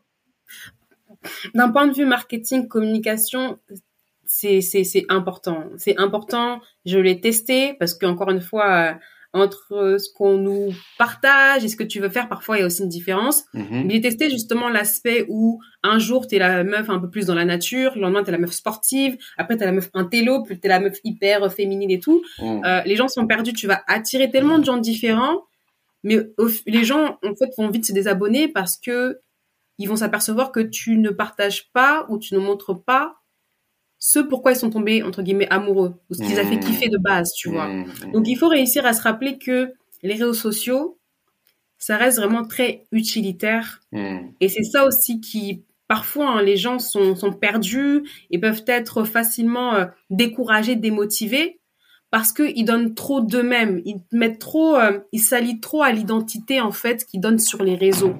C'est pour ça qu'il y a des gens, justement, qui après, c'est un autre sujet, hein, mais qui parfois peuvent créer des fausses vies, euh, s'endetter pour montrer que, voilà, je suis toujours aussi riche, bref, peu importe. Mhm. Mais tout ça pour dire que euh, c'est important euh, d'avoir, si tu as six aspects de ta personnalité, t'en choisis un, tu vas montrer, Mhm. tu le partages, et il y a ce qu'il y a sur les réseaux, il y a ta vraie vie où ta famille, tes amis proches ont la chance de voir tout ce que tu es. Mhm. Mm.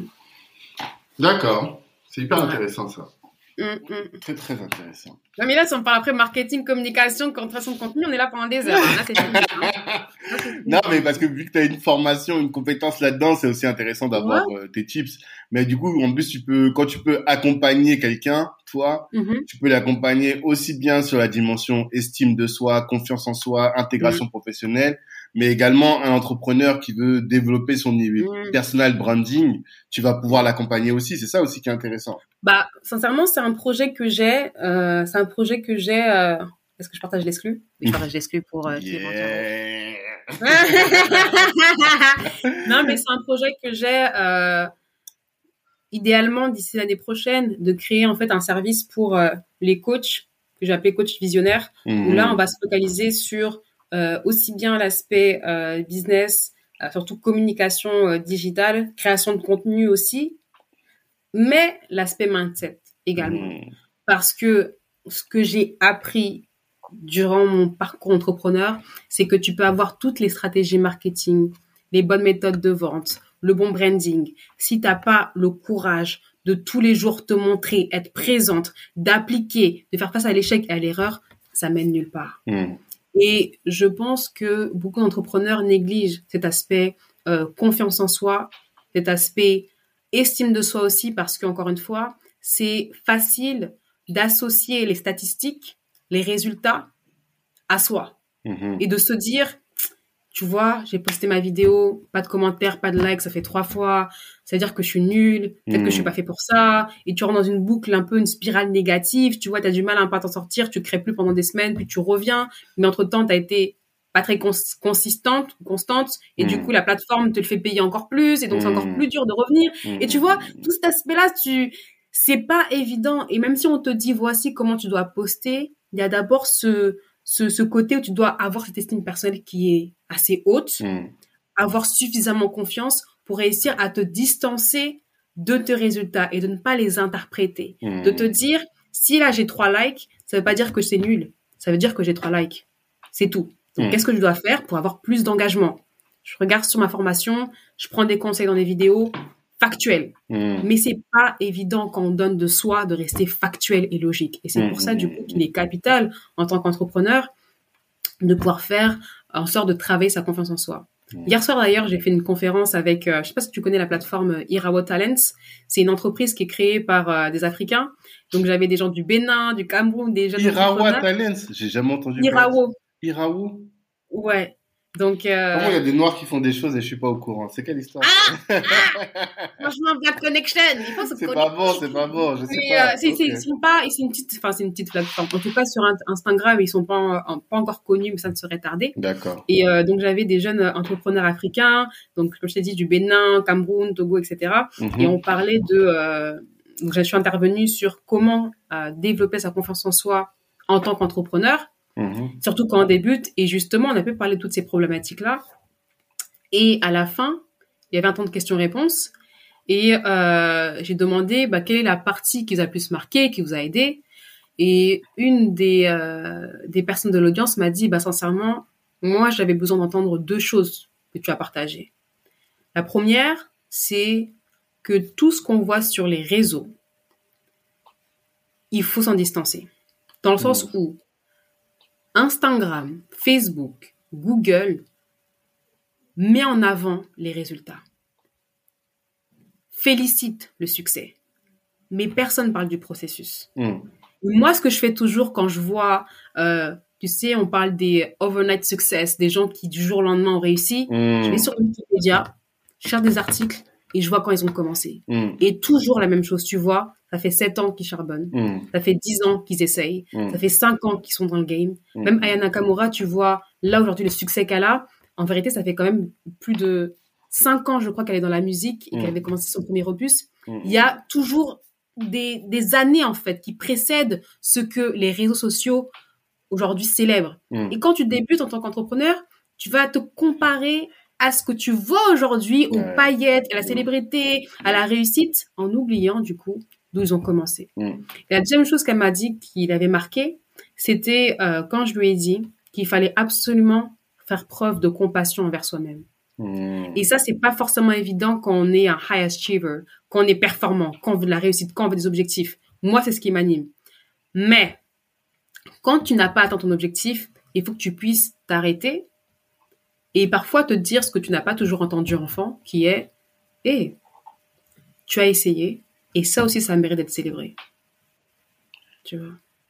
Alors, comment tu... Et- Ouais, vas-y. Dis-moi. Non, dis-moi. Non, comment tu, euh, tu concilies ça Mhm. et le dépassement de soi? Parce que moi, justement, le fait d'être euh, compatissant avec moi-même, j'ai toujours peur que ça m'empêche de me fouetter, tu vois? Alors que moi, il faut que je me fouette, je dis, ah non, je fais n'importe quoi, bon, Mhm. vas-y, là, aujourd'hui, je dors, mais demain, je vais tout arracher, tu vois. Tu sais, bah, ça encore, donc ça, ça c'est une fausse croyance. Que si on arrête d'être critique, ça veut dire qu'on va devenir mou Hmm. et plus assez ambitieux. Mais non, en fait, c'est parce que c'est la méthode, pour la plupart en tout cas, C'est ce qu'on a connu, tu vois. C'est comme ça que euh, on s'est dépassé. T'avais un, t'as vu un 5, à l'école, le daron va te fouetter, frère, tu vas, moi je te dis que tu vas réviser la prochaine fois, tu vois.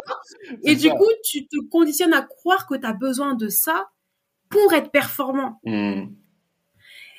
Et je pense que c'est important du coup d'essayer d'autres méthodes qui sont dans le je suis poussé par la vision, par l'ambition, mais je sais aussi euh, respecter mes manquements et comprendre ce qu'il se passe. Par exemple, tu devais faire ton podcast, travailler dessus de 10h à midi. Finalement, de 10h à midi, tu es tellement KO, tu n'as plus rien faire. Tu pourrais te dire, tu vois, là, ce qui, là tu procrastines, c'est comment? Non, non, non, c'est mort. Euh, te dire, voilà, tu gères pas, non, non. Bah, pour la peine, ce soir, tu dors pas à 2h du matin, tu es là. Hmm. Le problème, c'est que le lendemain, après, tu es encore un peu fatigué parce que tu as dormi tard. Et du mm. coup, ton travail, il n'est pas aussi qualitatif qu'il aurait dû l'être, mm-hmm. tu vois. Euh, c'est important de se dire, OK, là, j'ai, j'ai pas travaillé de 10h à midi. Qu'est-ce qui s'est passé? Et vraiment, genre, juste s'arrêter de se parler, dire qu'est-ce qui s'est passé? Ah, j'avoue que euh, là, c'était juste un problème d'emploi du temps. Euh, hier soir, j'ai pas bien écrit pour planifier le truc et tout. C'est ça, c'est ça le sujet. Ok. Encore une fois, rester factuel, pas de signification. Mm. C'est quand, pas d'interprétation, excuse-moi c'est quand on interprète et quand on donne une signification qui est liée à je suis feignant, je suis pas persévérant, ou je risque de ne pas être persévérant, qu'on commence à s'autocritiquer et du coup essayer de faire deux fois plus, mais ça marche qu'à court terme, tu vois. Rester factuel. Pourquoi j'ai pas fait le taf?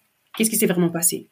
Et du coup, quand tu as compris, tu sais que la prochaine fois, tu as un axe d'amélioration à travailler et tu vas donner tranquillement, tu vois. Mmh. Mais tu vois, c'est possible de travailler en paix. Et le problème, c'est qu'on a trop cette image d'entrepreneur où tu es là, d'heure du matin, es là, En fait, moi, personnellement, comme je te l'ai dit, j'ai cette euh, influence énergie euh, masculine et euh, je sais que ces six premiers mois, six premiers mois de l'année, j'étais vraiment dans ça. Mm-hmm. Dans si tu n'es pas performante, il y a un problème, tu vois. Mm. Mais le truc, c'est que tu peux très, tu peux être exposé facilement au burn-out en travaillant comme ça. Et il faut pas forcément normaliser ça aussi, tu vois. Parce qu'on sait qu'on dit entrepreneur, c'est sacrifice, etc. Mais moi, hum, cette notion de sacrifice, c'est il faut, il faut aussi bien euh, la structurer. Parce que on parle de gestion du temps. Hmm. Un bon entrepreneur gère bien son temps, donc ça veut dire que s'il faut faire la fête, tu me verras pas parce qu'il faut que je garde mon temps pour travailler. Hein. Mais pour moi, c'est l'une des plus grandes fausses croyances que l'on a. Et même la Harvard Business euh, Review, donc c'est le journal de Harvard Business School, a fait des études dessus. Ce qu'il faut faire, ce n'est pas gérer son temps, c'est gérer son énergie. Et le problème, c'est qu'on a des gens qui gèrent bien leur temps, mais qui gèrent, mal leur énergie et qui, du coup, ont des mauvais résultats. Ils vont se punir encore plus au niveau du temps pour, essayer de compenser. Et ton énergie, tu la gères bien en prenant compte qu'en tant qu'être humain, tu as bien entendu l'énergie physique, donc il faut bien dormir, au moins un temps un peu, mais aussi tu as l'énergie mentale, émotionnelle. Et cette énergie mentale et émotionnelle, tu l'alimentes aussi par le temps que tu passes avec les gens que tu aimes. Parce qu'ils vont t'accorder de la joie, du bonheur, de l'allégresse, de la paix, et tu as besoin de ça aussi pour carburer. Et ça, on l'oublie. On veut parfois sacrifier ce temps qu'on peut passer avec nos enfants, nos, nos, proches, etc. Parce que non, vas-y, il faut que je travaille sur un truc, il faut que je termine. Sauf que si tu passais ce temps-là à recharger ton énergie émotionnelle, énergie physique, énergie mentale, quand tu repars dans le travail, ce qui peut-être pourrait te prendre initialement 6 heures en, en étant juste dans la gestion du temps, ça va te prendre 3 heures. Ouais. Oui. Tu vois? Je suis tout à fait d'accord avec ça. Là, je comprends mieux, en tout cas, là où tu voulais venir, et là, je suis totalement aligné mm. avec ça, ouais. Le fait mm, de mm, bien gérer son énergie émotionnelle. Parce que, bon, effectivement, il faut faire des sacrifices. Mais qu'est-ce qu'on sacrifie? Mais il faut quand même faire des sacrifices, tu vois? Mais la question, c'est qu'est-ce que tu... trade-off. Ouais. C'est ça. Non, non, je, je, rebondissais vraiment sur cette notion-là de sacrifice. Mais qu'est-ce que tu sacrifies? Est-ce que tu vas sacrifier tout du sommeil tout le temps? Mais là, euh, qui veut aller loin ménage sa monture, tu vois? Mm. Qu'est-ce qui te fait du bien? Qu'est-ce qui va te donner la pêche pour pouvoir ensuite atteindre tes objectifs? Ça, tu dois pas sacrifier. Et c'est ça finalement qu'il faut que tu apprennes à, à, à distinguer, tu vois? C'est ça. Et tu l'as dit à un moment tout à l'heure, mais je sais pas comment est-ce que tu le matérialises dans ta formation, mais il y a cette nécessité d'apprendre à se connaître. Et quand tu te connais, bah, tu sais tout de suite qu'est-ce qui est fondamental pour toi. Moi, dans, mm. dans mon coaching, la première étape, ça a été le MBTI. Et mm. euh, ouais, c'est une coach MBTI à la base, tu vois. C'est quoi du coup ton profil? ENFP, donc un extraverti. c'est pas le le, le protagoniste? Mmh, Je me souviens plus. Je me souviens plus le petit bonhomme dont tu parles. Je vois de quoi tu parles, mais je me souviens plus du petit bonhomme. Mais en gros, je suis un extraverti. Oh, inspirateur. Voilà, ça doit être ça. Ça doit être ça. En tout cas, ça c'est vraiment mon profil et c'est vrai que c'est aligné avec pas mal de choses. Mais du coup, il fallait que, faut d'abord se connaître. Une fois que tu te mhm. connais, tu sais que ça, pour toi, c'est essentiel. Voilà, ça, tu, vas savoir comment tu vas fonctionner et qu'est-ce qu'il faut que tu sacrifies. Qu'est-ce qu'il faut que, par exemple, moi, tout ce qui est lié au euh, process, tout ça, ça, ça me donne énormément d'énergie parce que c'est pas du tout mon ma, ma, ma base de fonctionnement, ah, tu vois. Bah du coup, je sais très bien que maintenant, si je dois le faire, il faut que je ménage de l'énergie pour ça, ou bien que je m'entoure de personnes qui soient bonnes là-dedans, tu vois. Donc hmm. apprendre à se connaître, c'est fondamental. Je pense vraiment que euh, c'est la base. Et à partir de là, tu sais ce que tu dois cut, ce que tu ne dois pas cut, ce que tu, ce qui va te remplir ton énergie, remplir ton réservoir d'amour, comme je dis toujours avec ma femme, mhm. et ce qui va te, te pomper et te pomper inutilement, quoi, tu vois. Mhm. Donc, euh, ça me paraît être tellement fondamental, mais je pense qu'on n'apprend pas à se connaître.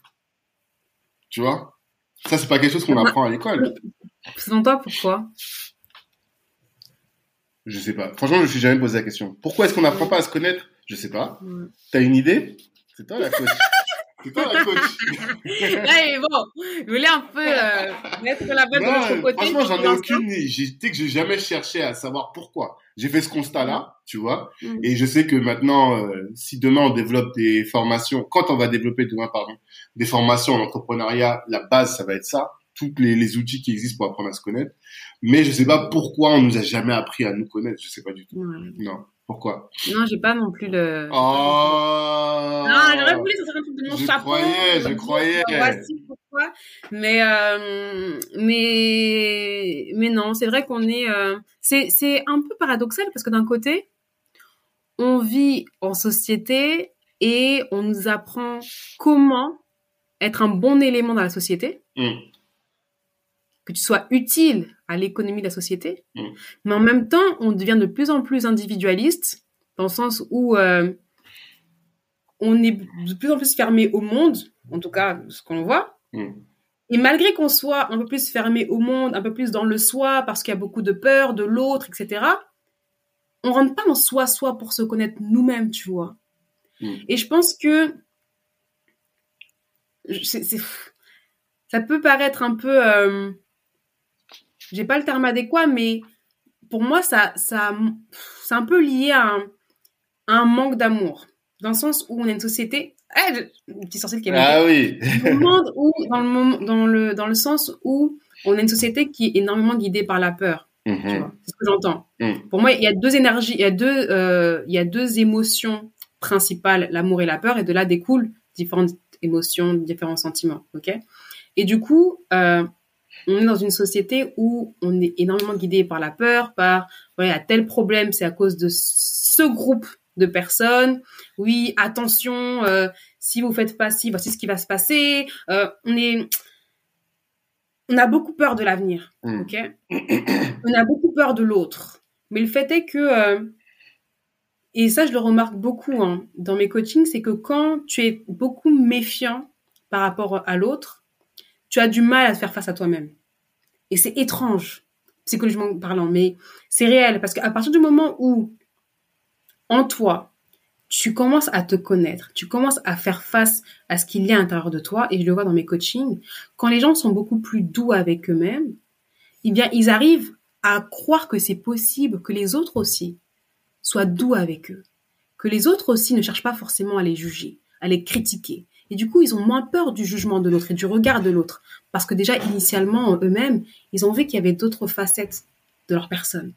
Et donc, c'est tout ça qui me fait croire et me fait dire que on est tous interconnectés, tu vois. On est tous interconnectés. Et donc, l'amour que tu portes pour toi et que tu développes pour toi, c'est l'amour que tu pourras donner à l'autre. Hmm. Et du coup, c'est c'est donnant donnant. Et euh, je sais que ça, peut faire très religieux ou très spirituel, mais euh, c'est vraiment le cas. C'est vraiment le cas. C'est euh, l'amour que tu te portes pour toi, c'est l'amour que tu pourras partager à l'autre, et c'est ce qui va nous permettre, à différents degrés d'un point de vue sociétal, de vraiment mais exploser, tu vois, progresser. Et aujourd'hui, on est vraiment porté par le progrès technologique. Oh super, t'as un milliardaire qui est parti sur la Lune, qui part sur l'espace, etc. Mais les fondamentaux encore aujourd'hui, ils sont toujours pas réglés, tu vois.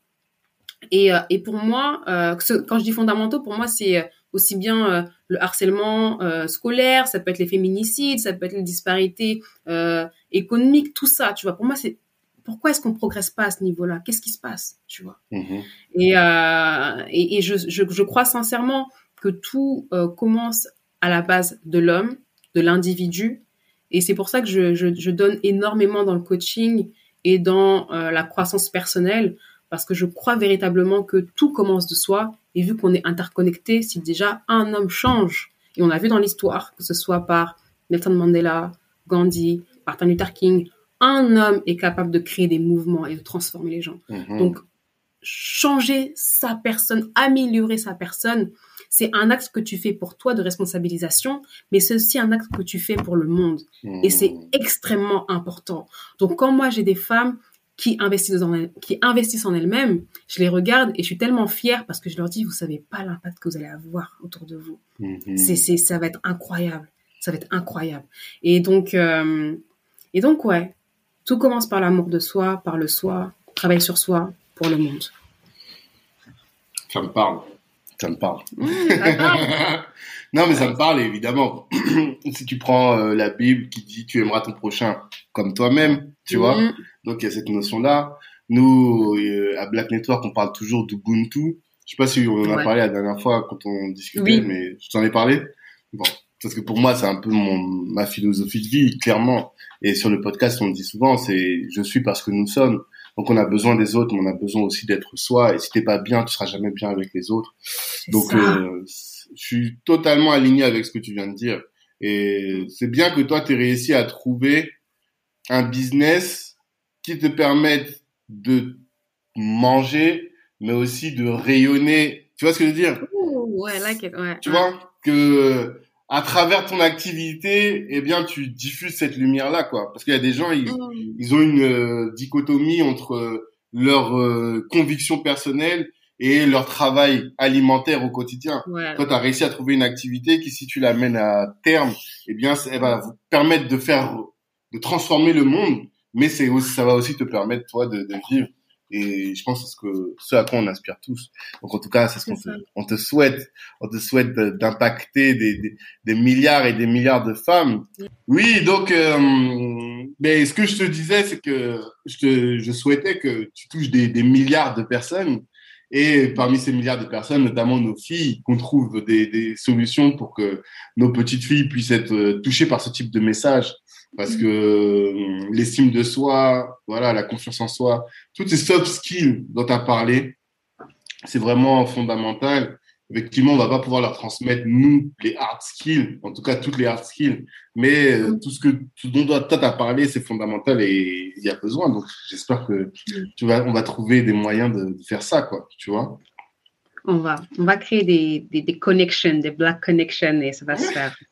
c'est ça. Mais c'est quoi ton, ton actu alors là, là? Hmm. L'épisode va sortir en septembre. C'est quoi les, prochaines étapes les... Qu'est-ce qu'il faut qu'on surveille sur tes réseaux, tu vois? Ok, love it.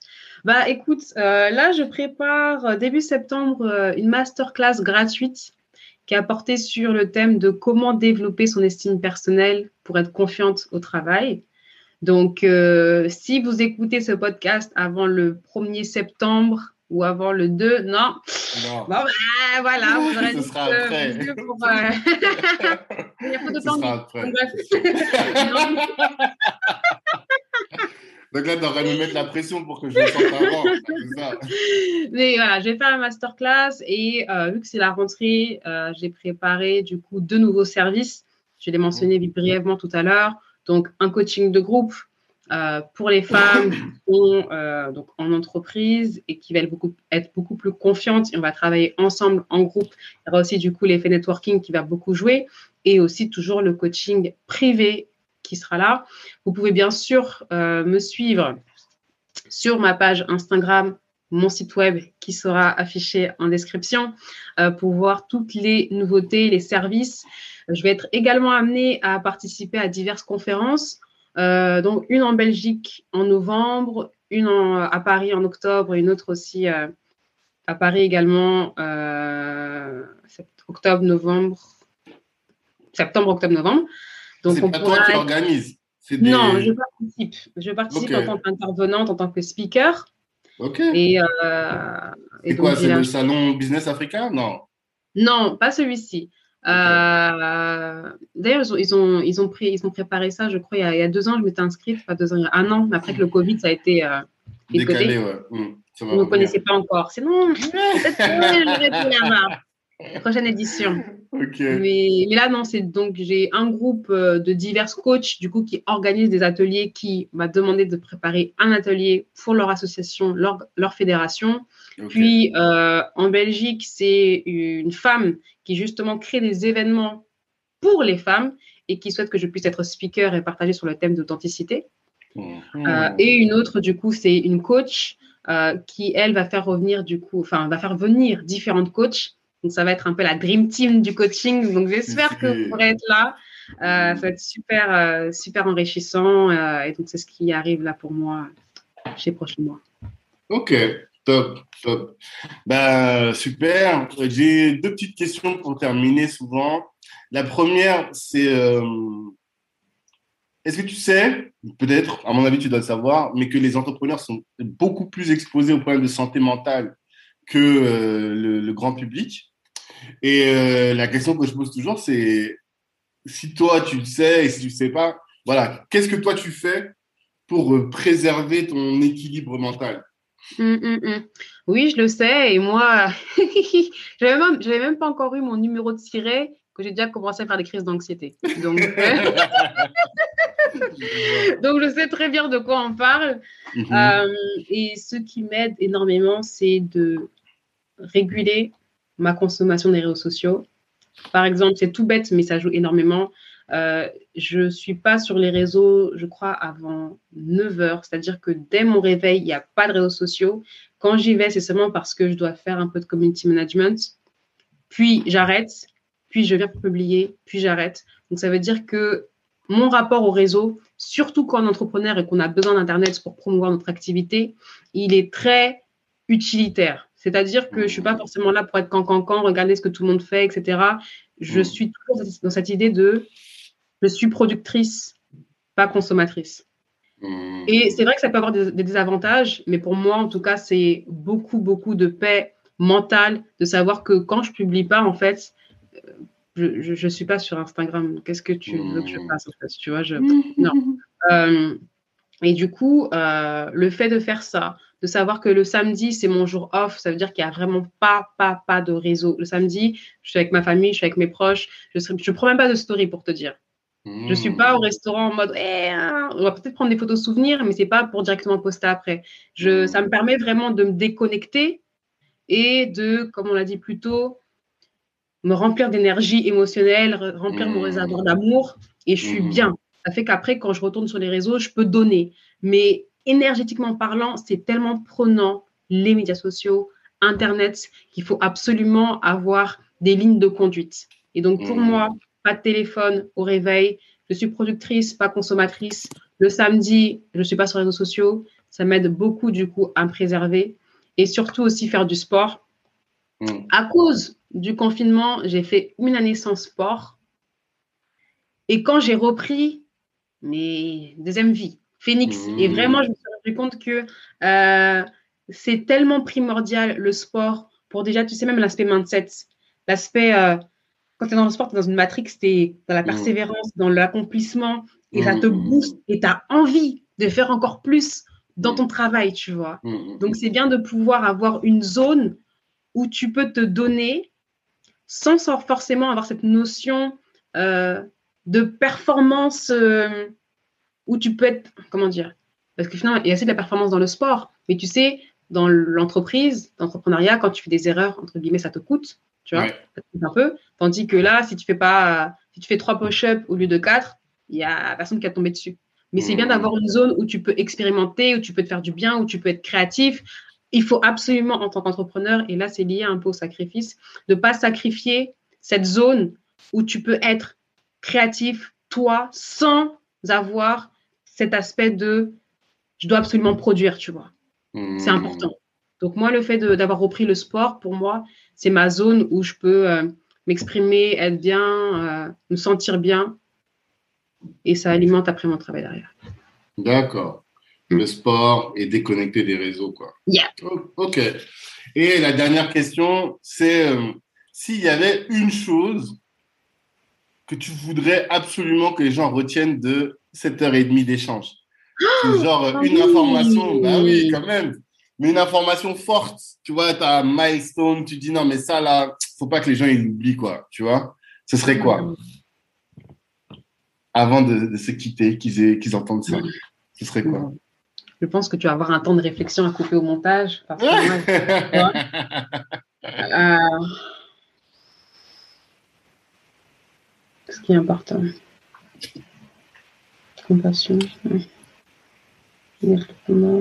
Erreur. Ok. Um, ok. Ok.